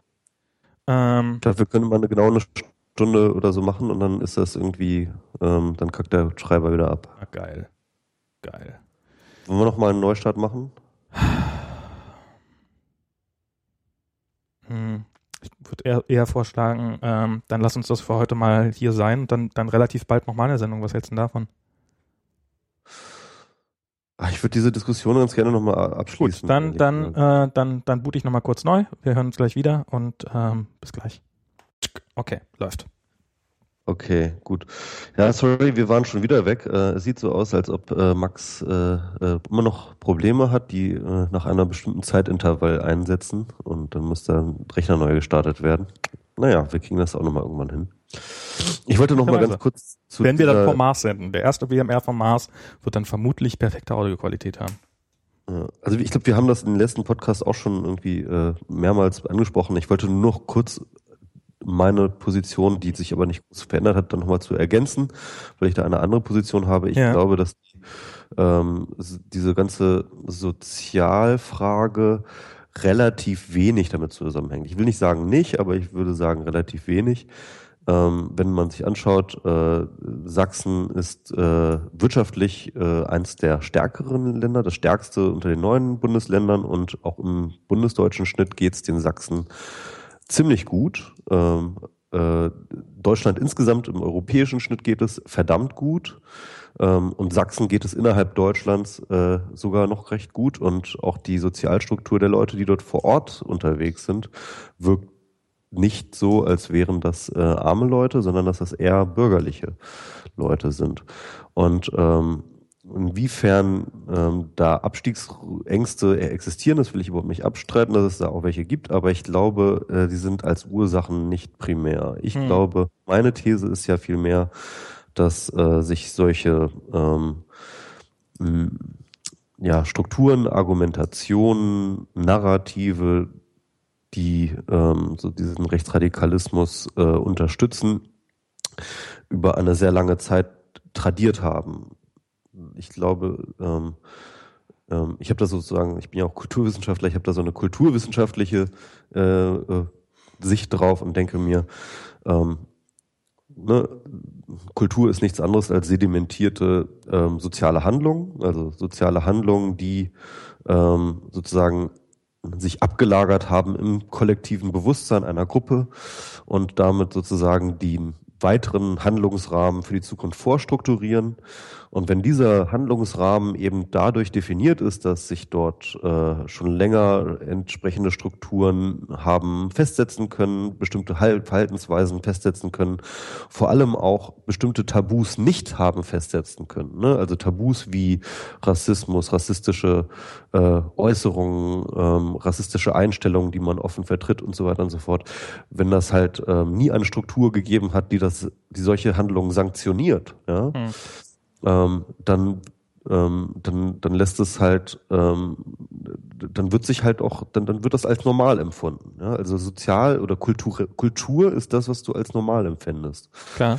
Und ähm, das meine ich auch mit diesen Legitimationsstrukturen. Das heißt also, das ist, das ist halt ähm, in der Theorie nennt man das mal performativ. Ja? Also wenn du ähm, halt eine bestimmte Äußerung tust, dann ähm, ist es nicht einfach nur so, dass du diese Äußerung getan hast und dann, ähm, so, so, sondern ähm, diese Äußerung hat einen performativen Charakter in dem Sinne, dass sie auch Realität erschafft. Ja? Mhm. Also wenn du jetzt sagst irgendwie ähm, äh, Ausländer sind scheiße, ja, dann ähm, hast du einmal diese Aussage getroffen, das kann man jetzt so hinnehmen und kann man jetzt irgendwie vielleicht auch doof finden oder wie auch immer, aber zumindest hast du ähm, die Realität dadurch verändert, dass du, ähm, dass, dass, dass die dein Umfeld wahrnimmt, man kann so etwas sagen, man kann es ist möglich zu sagen, Ausländer sind scheiße. Und wenn dann auch äh, sozial eben, wie gesagt, keine Sanktionsmechanismen äh, erfolgen, wenn diese Aussage nicht sanktioniert wird, dann wird auch ähm, es empfunden, dass es eine legitime Aussage ist, weil mhm. es ist ja niemand eingeschritten. Und, ähm, und diese Prozesse, die addieren sich auf. Und, und, und was halt herauskommt, ist dann eben eine Kultur, in denen bestimmte Dinge ähm, normal sind, in denen bestimmte Dinge als normal empfunden werden und bestimmte Dinge als legitim erfunden werden, die wir zu guten, aus guten Gründen nicht als legitim und normal empfinden. Und okay. ich glaube, dass, ähm, dass das halt, ähm, dass das halt vor allem in Sachsen nicht total ist. Also das will ich überhaupt nicht sagen. Ich will nicht sagen, ja. dass alle Sachsen so drauf sind, aber dass sich dort auf jeden Fall eine kritische Masse an Leuten und eine kritische Masse Durchdringung an der Gesellschaft von solchen äh, äh, Legitimierungsstrukturen hat entwickeln können mhm. weil auch viele Leute weggesehen haben, weil viele Leute, ähm, weil es vielen Leuten vielleicht egal war, weil es halt kein Bewusstsein dafür gab, wie auch immer, viele, viele Ursachen. Aber auf jeden Fall hat sich diese Struktur entwickeln können und daraus ist Pegida entstanden. Mhm. Daraus und, und, und deswegen ist das auch so eine nachhaltige Sache. Das ist ja ähm, man hätte ja auch am Anfang gedacht, okay, das ist jetzt vielleicht so ein Ding irgendwie, das ähm, halt äh, mal kommt und dann irgendwie wieder abebbt und so und aber nein, das ist das das das hält sich ja, ne? Und das liegt, glaube ich, daran, dass das halt wirklich auch nachhaltig gewachsen ist, ja. Und das ist das Problem, ähm, das ich da eher sehe und ähm, und und wie gesagt, die Sozialstrukturen, ich will nicht sagen, dass es gar keine Rolle spielt, aber ich glaube, es ist wirklich nicht der dominierende Faktor. Mhm. Und was, hast, was glaubst du, wie man, wie man dagegen vorgeht? Mhm. Also hast du eine Idee? Man müsste eigentlich ähm, es schaffen, diese, ähm, sag ich mal, ähm, die, diese Kultur muss man brechen. Also man muss sie wirklich brechen. Ähm, und und man muss dort eben die Safeguards installieren, die man sonst hat. Also, ne, wenn du hier in Berlin rumläufst, ähm, dann kannst du vielleicht irgendwie ähm, ähm, zehnmal Herr Hitler rufen, aber dreimal davon kriegst du auf die Fresse. Ja? Und ähm, hoffentlich noch. Also ich gehe ich aber mal von davon aus, ja. Ähm, das heißt also, ähm, du wirst sich, du wirst zusehen, dass du halt das nicht tust. Und mhm. ähm, und, und das funktioniert nur über eine aktive Zivilgesellschaft. Und ähm, aber wie schafft man die da in so einer Region? Genau, Im Endeffekt müsstest du, müsstest du diese sozialen Strukturen aufbrechen. Jetzt ist deine Qualität wieder total scheiße. Jetzt wird meine. Ja. Ah, jetzt wieder gut. Jetzt gerade wieder okay. okay. Das ist dann, ja, das ist bestimmt Internet. Aber egal. Ähm, also du müsstest diese sozialen Strukturen aufbrechen. Du müsstest im Endeffekt die separieren und in andere soziale Kontexte bringen und, ähm, äh, und damit sie halt sozusagen und, und dann bewusst ähm, Leute finden, die halt sagen, das geht nicht. Ne? Also du läufst hier mit einer Guillotine von äh, Sigmar Gabriel rum, das geht nicht. Du sagst Lügenpresse, das geht nicht. Du äh, sagst, äh, du, du triffst äh, äh, Aussagen über Ausländer, das geht nicht. Und diese sozialen Mechanismen, die müssen äh, wirksam sein im Sinne von, äh, du musst dich wirklich ähm, ausgegrenzt fühlen, wenn du so eine Geschichte tust. Ne? Also nicht total, aber halt in dem Moment. Also so wie du halt, ähm, wenn du in deinem Umfeld äh, was Rassistisches sagen würdest, dann würde dich zumindest irgendjemand darauf aufmerksam machen und sagen, ey Max, das ist rassistisch, ja. Ähm, und das finde ich nicht gut, dass du das gesagt hast, ja. Und dann wirst du dich schämen dafür. Und dann wirst du sagen, äh, dann wirst du sagen, ja, scheiße, äh, vielleicht das würde ja so wenigstens das wahrnehmen, also vielleicht muss es ja nicht mal sein, dass die Mehrheit seid, die, die sich dagegen stellt, weil das hinzukriegen wird wahrscheinlich erstmal schwer sein.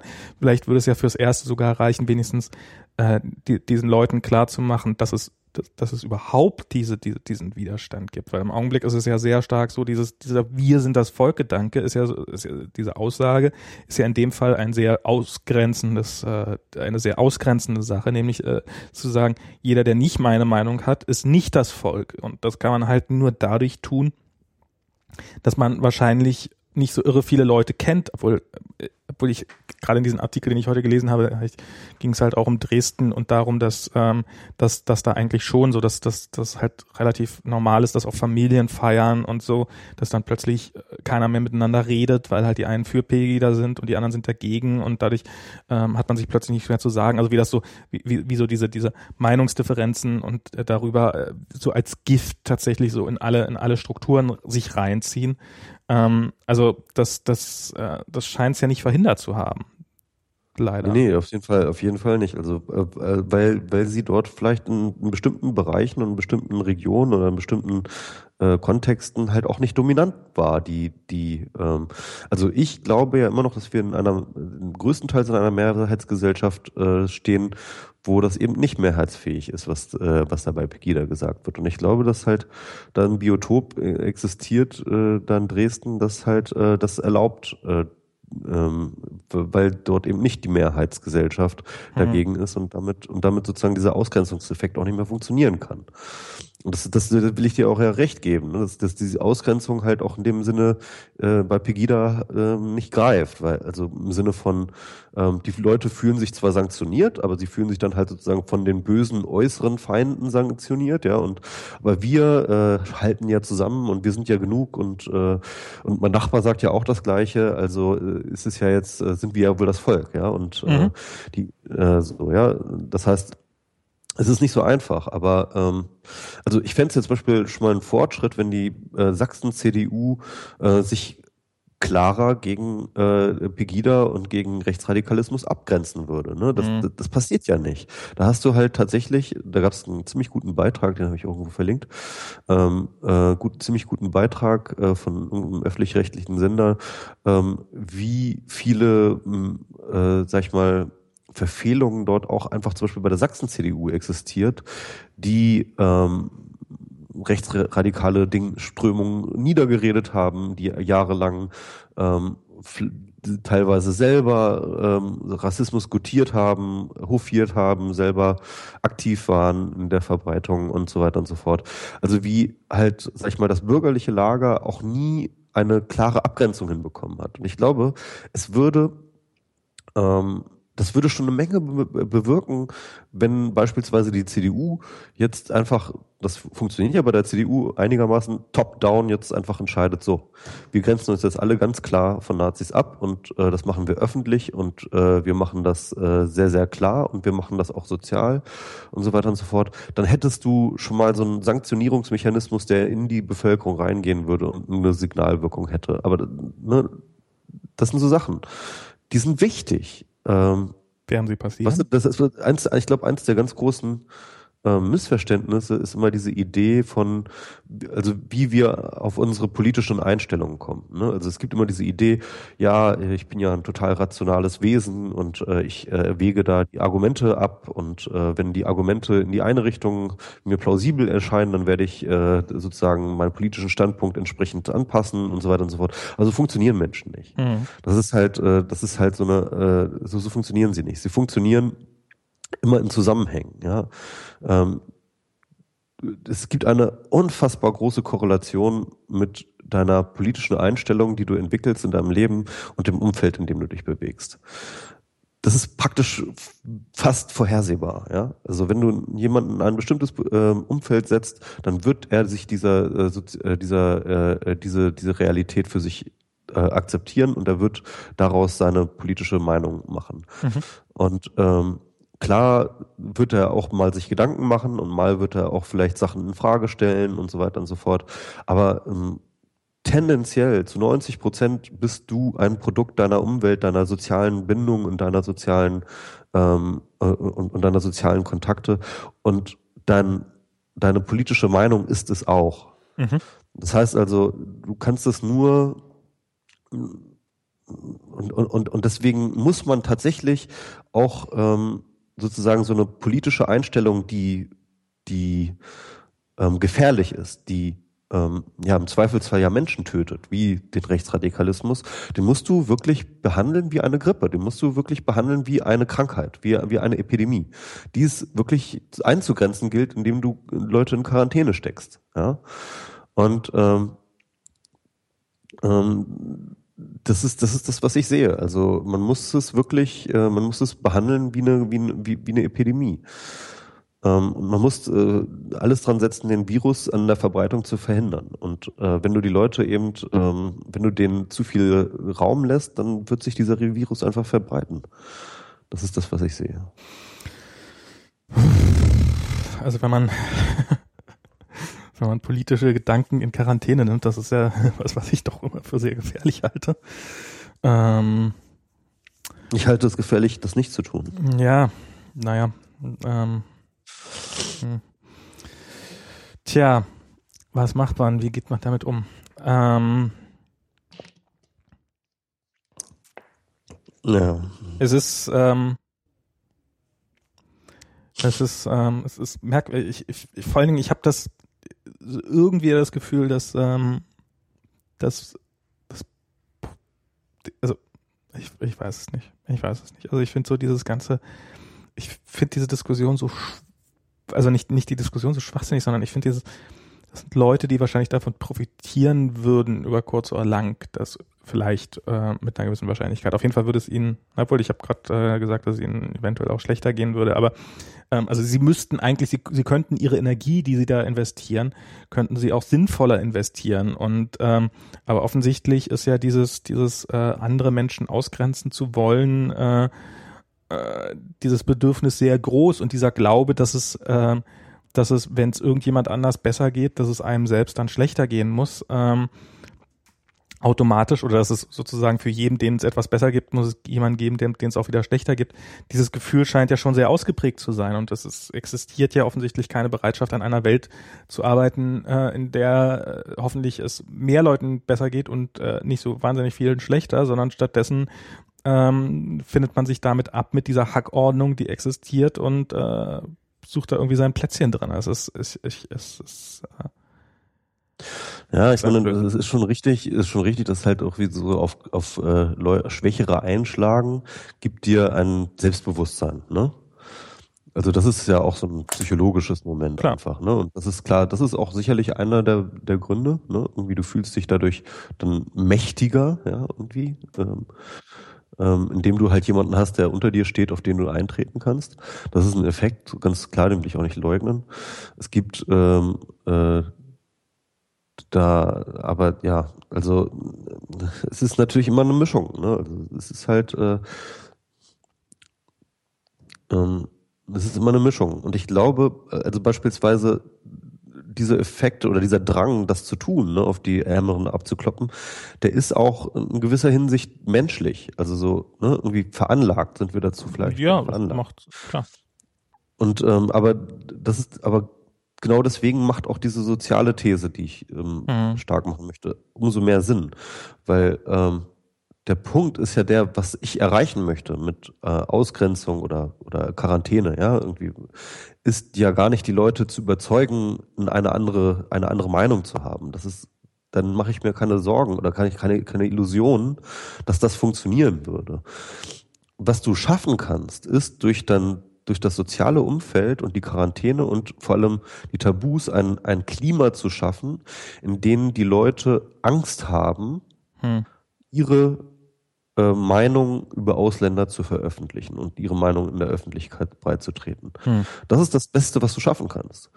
Ähm, du meinst, mehr ist nicht möglich, das ist das best possible nee. outcome. Hm. Das ist, das ist der best possible outcome, dass die Leute Angst haben, ihren Rassismus auf die Straße zu tragen. Also glaubst nicht, ähm, dass es die, dass es möglich ist, die Menschen zu bilden oder zu ähm, und und äh, Rassismus dadurch quasi argumentativ doch, doch, doch, von vornherein. Es gibt es, es, gibt, es gibt die Möglichkeit von Bildung, es gibt die Möglichkeit, ähm, äh, Leute von Gegenteil zu überzeugen. Das sind aber sehr, sehr langsame Prozesse und die funktionieren nur bei Leuten, die äh, dazu bereit sind, diese Prozesse zu gehen. Klar. Und sie funktionieren nur bei sehr, sehr wenigen Leuten. Und, ähm, und, und das ist auch eine wichtige Sache, das müssen wir auch machen. Und äh, wir brauchen äh, so viele wie möglich Leute, die irgendwie so politisch gebildet sind, dass sie solche Dinge drauf haben.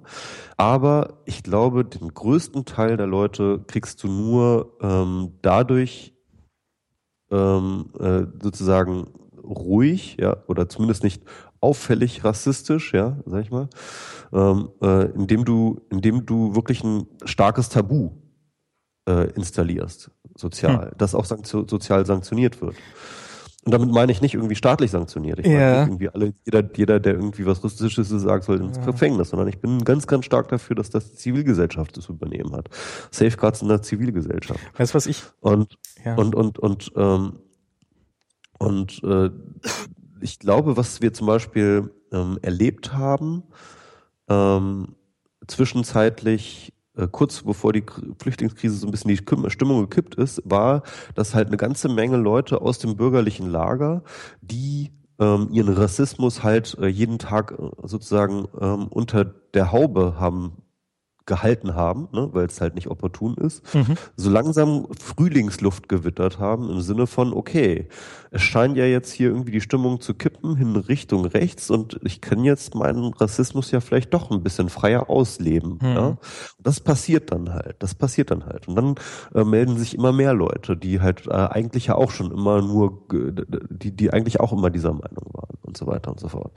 Und äh, das ist das, was man finden muss.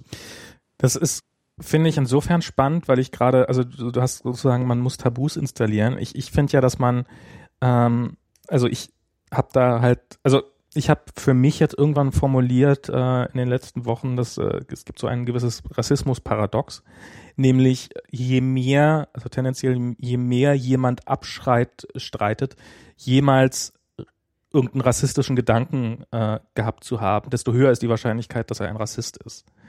Ähm, äh, was ich sagen will, ist, ähm, also es ist, es ist wohl tatsächlich, dass ähm, eine gewisse Fremdenfeindlichkeit äh, setzt sich, glaube ich, bei Kindern mit sieben oder acht, also mit, mit relativ früh, mit, mit, mit, äh, mit wenigen Monaten Alter fest. Äh, also die entwickelt sich irgendwann, also dass man halt feststellt, dass es, es gibt die eigenen, es gibt die anderen und damit eine gewisse äh, Feindlichkeit gegenüber den anderen. So Xenophobie meinst du jetzt? So eine, ja. Und, ähm, und dass es sozusagen, es ist ein Akt, die, die, diese Fremdenfeindlichkeit zu überwinden. Und es ist kein Akt, den man irgendwann mal, glaube ich jedenfalls nicht, den man irgendwann mal abschließt, sondern es ist ein dauerhafter Prozess. Es ist, ich habe ja, ich, ich erzähle ja immer von diesem äh, äh, Ill-Doctrine, diesen, diesen, diesen äh, TEDx ähm, von Jay Smooth Vortrag, diesen, diesen äh, Rassismus ist kein Zustand, sondern es ist sowas wie Hygiene.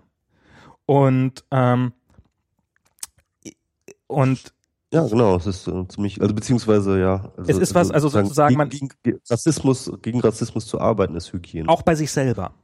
Genau. Das, ja. Also sozusagen selber, ja, genau. genauso wie ich, genauso wie ich mich nicht einmal in meinem Leben waschen kann und dann bin ich für alle Ewigkeiten sauber, kann ich halt nicht mich sozusagen einmal im in meinem Leben vom Rassismus äh, freikämpfen, sondern ähm, ich muss ihn, ähm, sondern ich, das ist ein dauerhafter Prozess. Das erfordert Selbstreflexion, dass man sich dabei erkennt, oh, da habe ich gerade einen rassistischen Gedanken gehabt oder habe ich etwas, was in diese Richtung gehen könnte, ähm, sich damit auseinandersetzen ähm, und ähm, und, und sozusagen dann darüber reflektieren und hoffentlich zu dem Ergebnis kommen, dass das ein dummer Gedanke war und ähm, ihn, ihn dann beim nächsten Mal sozusagen nicht zu haben. Und die, das, wenn man in, und das ist das Problem, was ich mit Tabuisierung habe, dass es halt Tabuisierung ist, entweder du bist es oder du bist es nicht.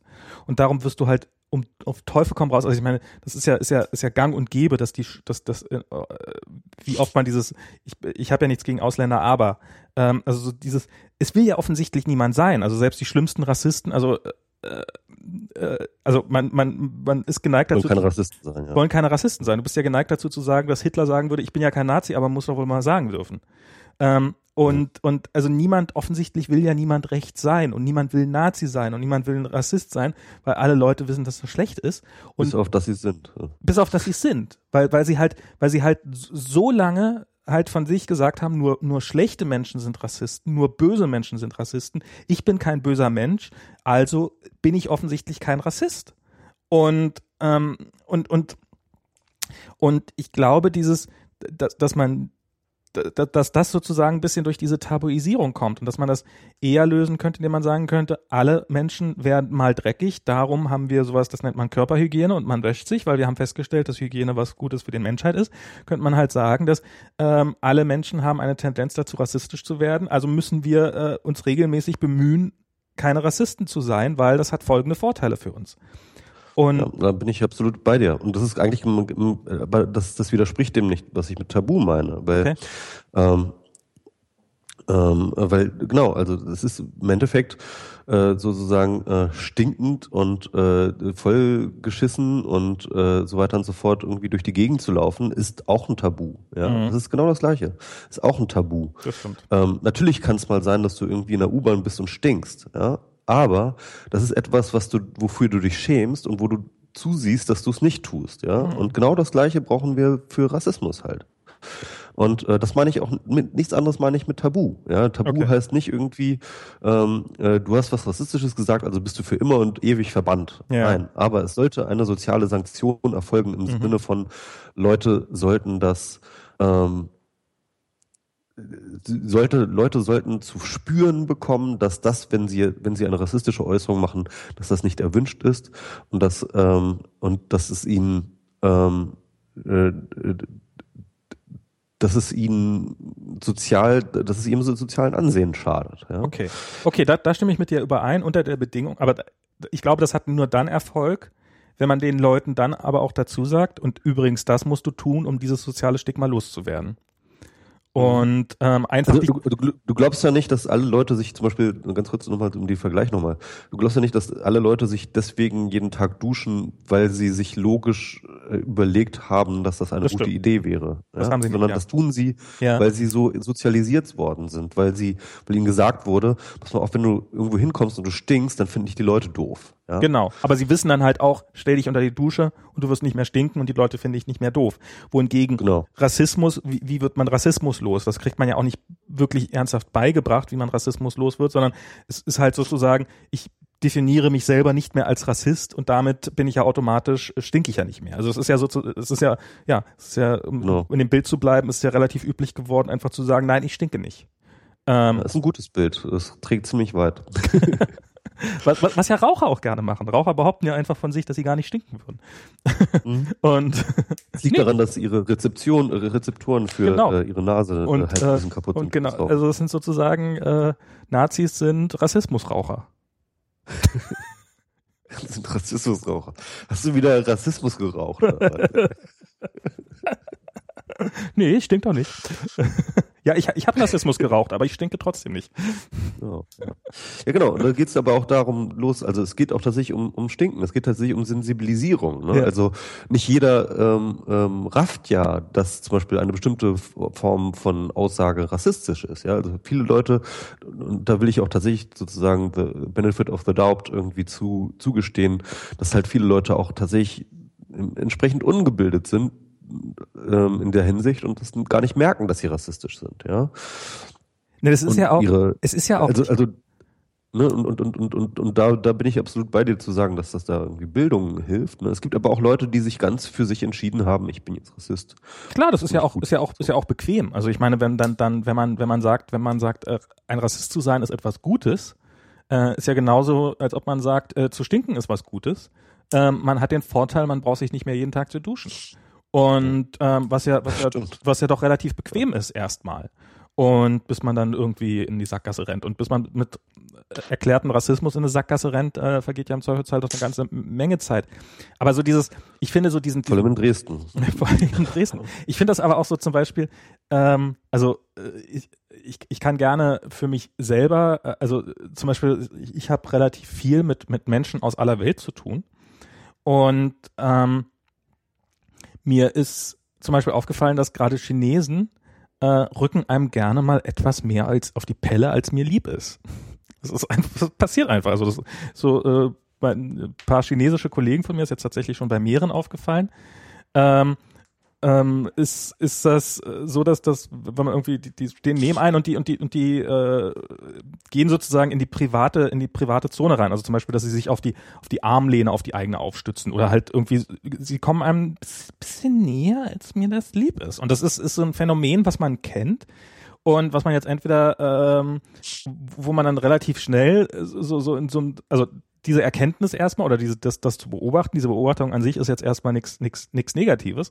Ähm, aber sie dann halt sozusagen, ja, ja, die haben halt alle keine, also es ist dieses, dieses Gefühl, dass man jetzt so, ähm, ah ja, diese Chinesen schon wieder, ist halt relativ naheliegend. Und dass man dann halt irgendwie ähm, und, und sich das aber zu erklären, beziehungsweise sich, wie mache ich dem jetzt klar, dass mir das zu nahe ist oder wie, wie weit muss ich einfach auch nur kompromissbereit sein? Ähm, ich meine, es ist ja, wie, wo die persönliche, es ist ja eine reine Definition, also es ist ja eine reine Verhandlungsfrage, Kulturfrage. Ähm, wo mein privater Bereich anfängt, vielleicht kann ich ja auch ein bisschen entgegenkommend sein und etc. pp. Das ist, ist ja nicht, ähm, äh, ist ja nicht so, wie gesagt, ich bin nicht frei von diesem, von, von, von der Entstehung von Rassismen.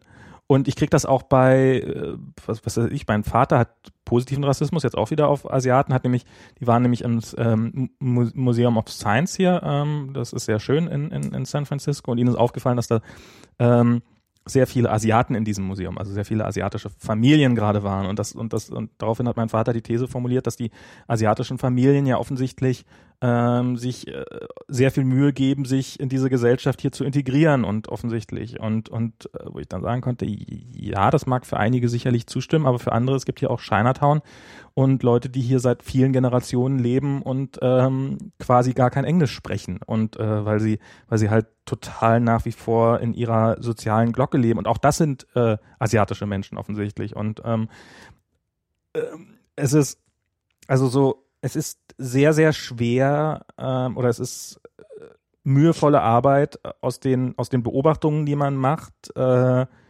ähm, nicht falsch zu verallgemeinern. Das stimmt, ja. Und ähm, ja. ja. Ja, das ist auf jeden Fall äh, schwierig alles.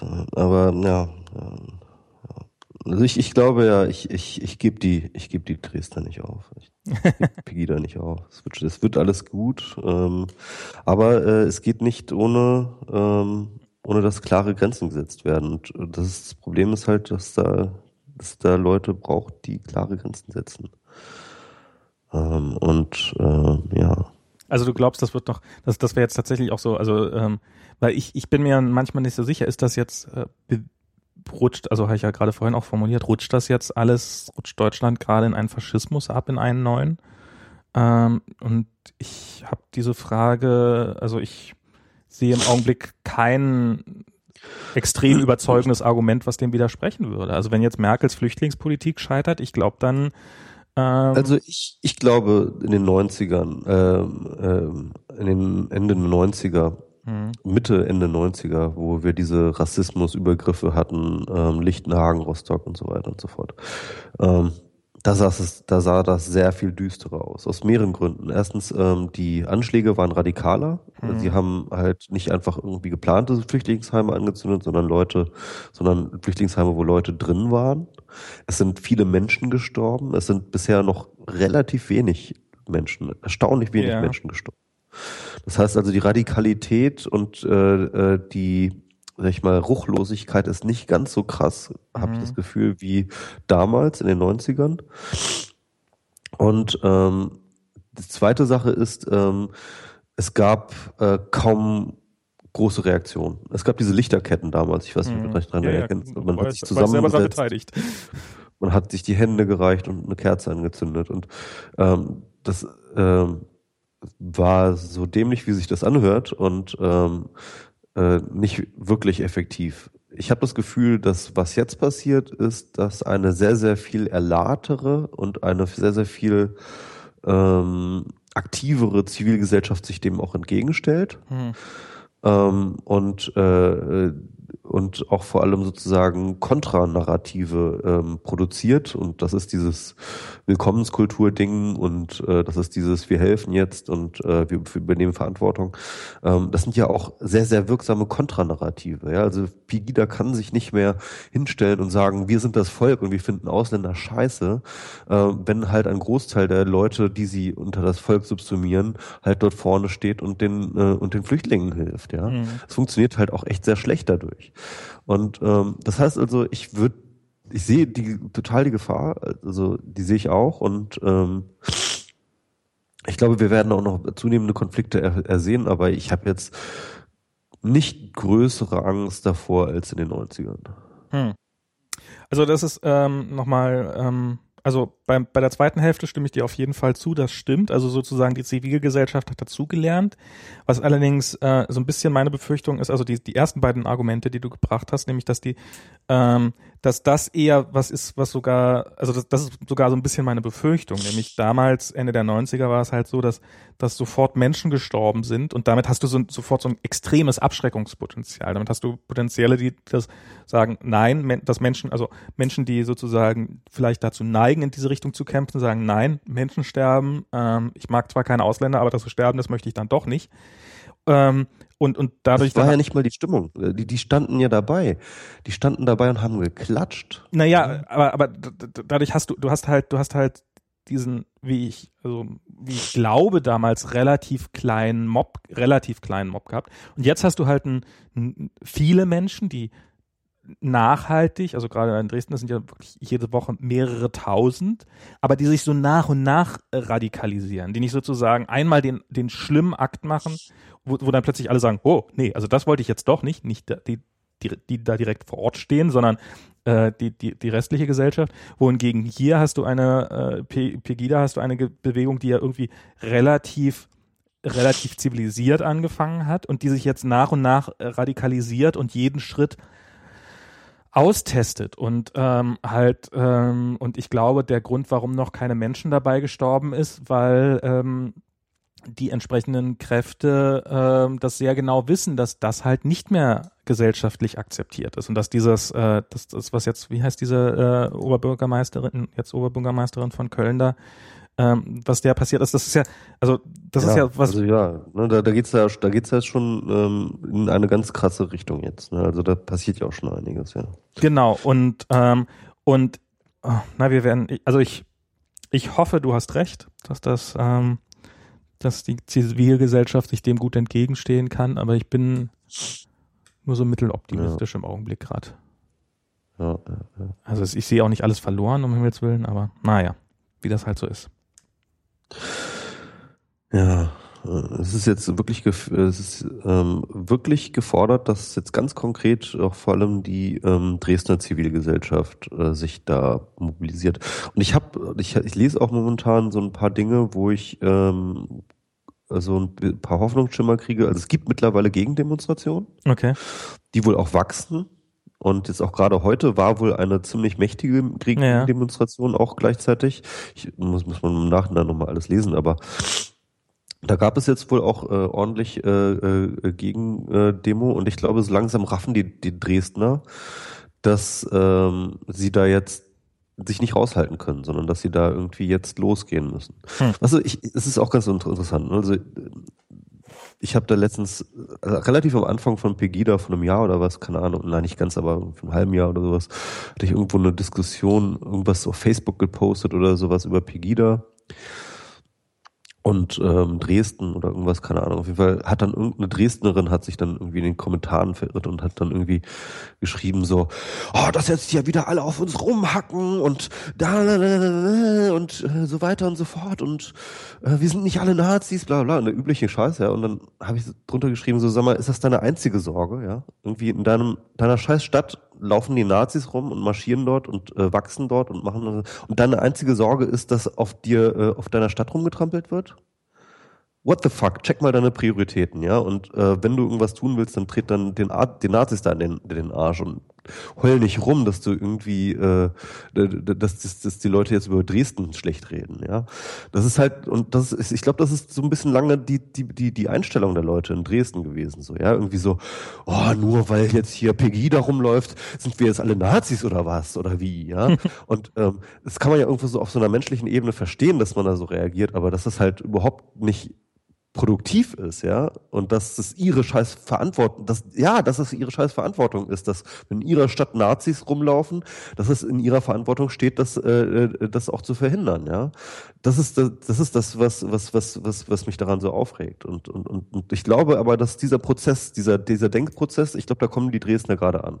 Dass sie gerade merken, okay, ähm, wir können uns da nicht rausreden. Wir können nicht immer die ganze Zeit sagen, Pegida ist nicht Dresden. Das, das reicht nicht. Wir müssen jetzt auch aktiv werden. Wir müssen uns da hinstellen. Wir müssen uns dagegen stellen. Wir müssen zeigen, dass wir nicht Pegida sind, ja. Und wir müssen Pegida zeigen, dass sie nicht Dresden sind, ja. Und das ist genau der Punkt. Und dieser Prozess äh, hoffe ich, dass der, dass der ist ganz wichtig, ja. Der ist ganz wichtig und dass der da irgendwie angestoßen wird. Okay, ich habe gerade mal kurz, während du geredet hast, auf Twitter reingeguckt und äh, in der sächsischen Zeitung, die twittert gerade, dass äh, die Lage eskaliert in Dresden, dass Pegi-Anhänger sich gerade bewaffnet hätten und jetzt irgendwie einen Bahnhof angreifen und schon Polizisten angegriffen hätten und Journalisten natürlich sowieso. Das ist ja wie in Stuttgart. Bahnhof. Ein Bahnhof. ich glaube, in Berlin würden alle, können wir nicht irgendwas machen, dass die mal diesen Flughafen einreißen? Dann haben wir es wenigstens hinter uns. Na gut. Ich würde sagen, wir machen jetzt hier mal langsam Ende Gelände. Genau. Äh, Wir haben so viele tolle Themen nicht besprochen. Also ich Ja. will nur ganz kurz eine Auflistung geben von Themen, die wir nicht besprochen haben. Die ganzen netzpolitischen Dinge, ne, also gerade vorgesch- beschlossene Vorratsdatenspeicherung. Wir hätten über die TTIP-Demo reden können. Da hatte ich ja auch noch eine Meinung Oh ja, zu. stimmt. Ähm, Da hatte ich Safe ja noch eine Harbor. Meinung zu. Ja. Genau, ich habe das zu all diesen Dingen. Safe Harbor, ähm, auch ein, sag ich mal, ein sehr, sehr wichtiges äh, ähm, netzpolitisches Ereignis gewesen, dieses, das Kippen des Safe Harbor Abkommens. Hätte mich deine Meinung auch übrigens ganz toll zu interessiert. Den Ähm, und haben. und eigentlich, ähm, das habe ich jetzt gar nicht aufgeschrieben, aber das fällt mir jetzt gerade ein, was ich auch total gerne nochmal mit dir besprochen hätte, wäre der VW-Skandal gewesen. Oh ja. okay. Ich fürchte, ich muss jetzt hier diesen Raum räumen, äh, weil ich habe den nämlich nur Ja. bis 13 Uhr Okay. gebucht. Das ist es jetzt quasi. Insofern super. Würde ich sagen, äh, lass uns einfach wieder ein bisschen häufiger machen. Das Kind ist jetzt Ja. soweit, ähm, in, in, wir haben das Kind soweit geschaukelt zu Hause, dass, ähm, dass das jetzt, glaube ich, auch problemlos wieder geht. Und äh, im Dezember beziehungsweise im Januar bin ich eh in Berlin und dann können wir wahrscheinlich auch mal wieder eine richtige Sendung machen. Das wäre ja total super. Genau. Dann wünsche ich dir alles äh, Schöne und äh, war eine schöne Folge. Genau. Auch wenn wir diese technischen Probleme ständig hatten. Bis zum nächsten Mal. Bis Tschüss. dann, tschüss.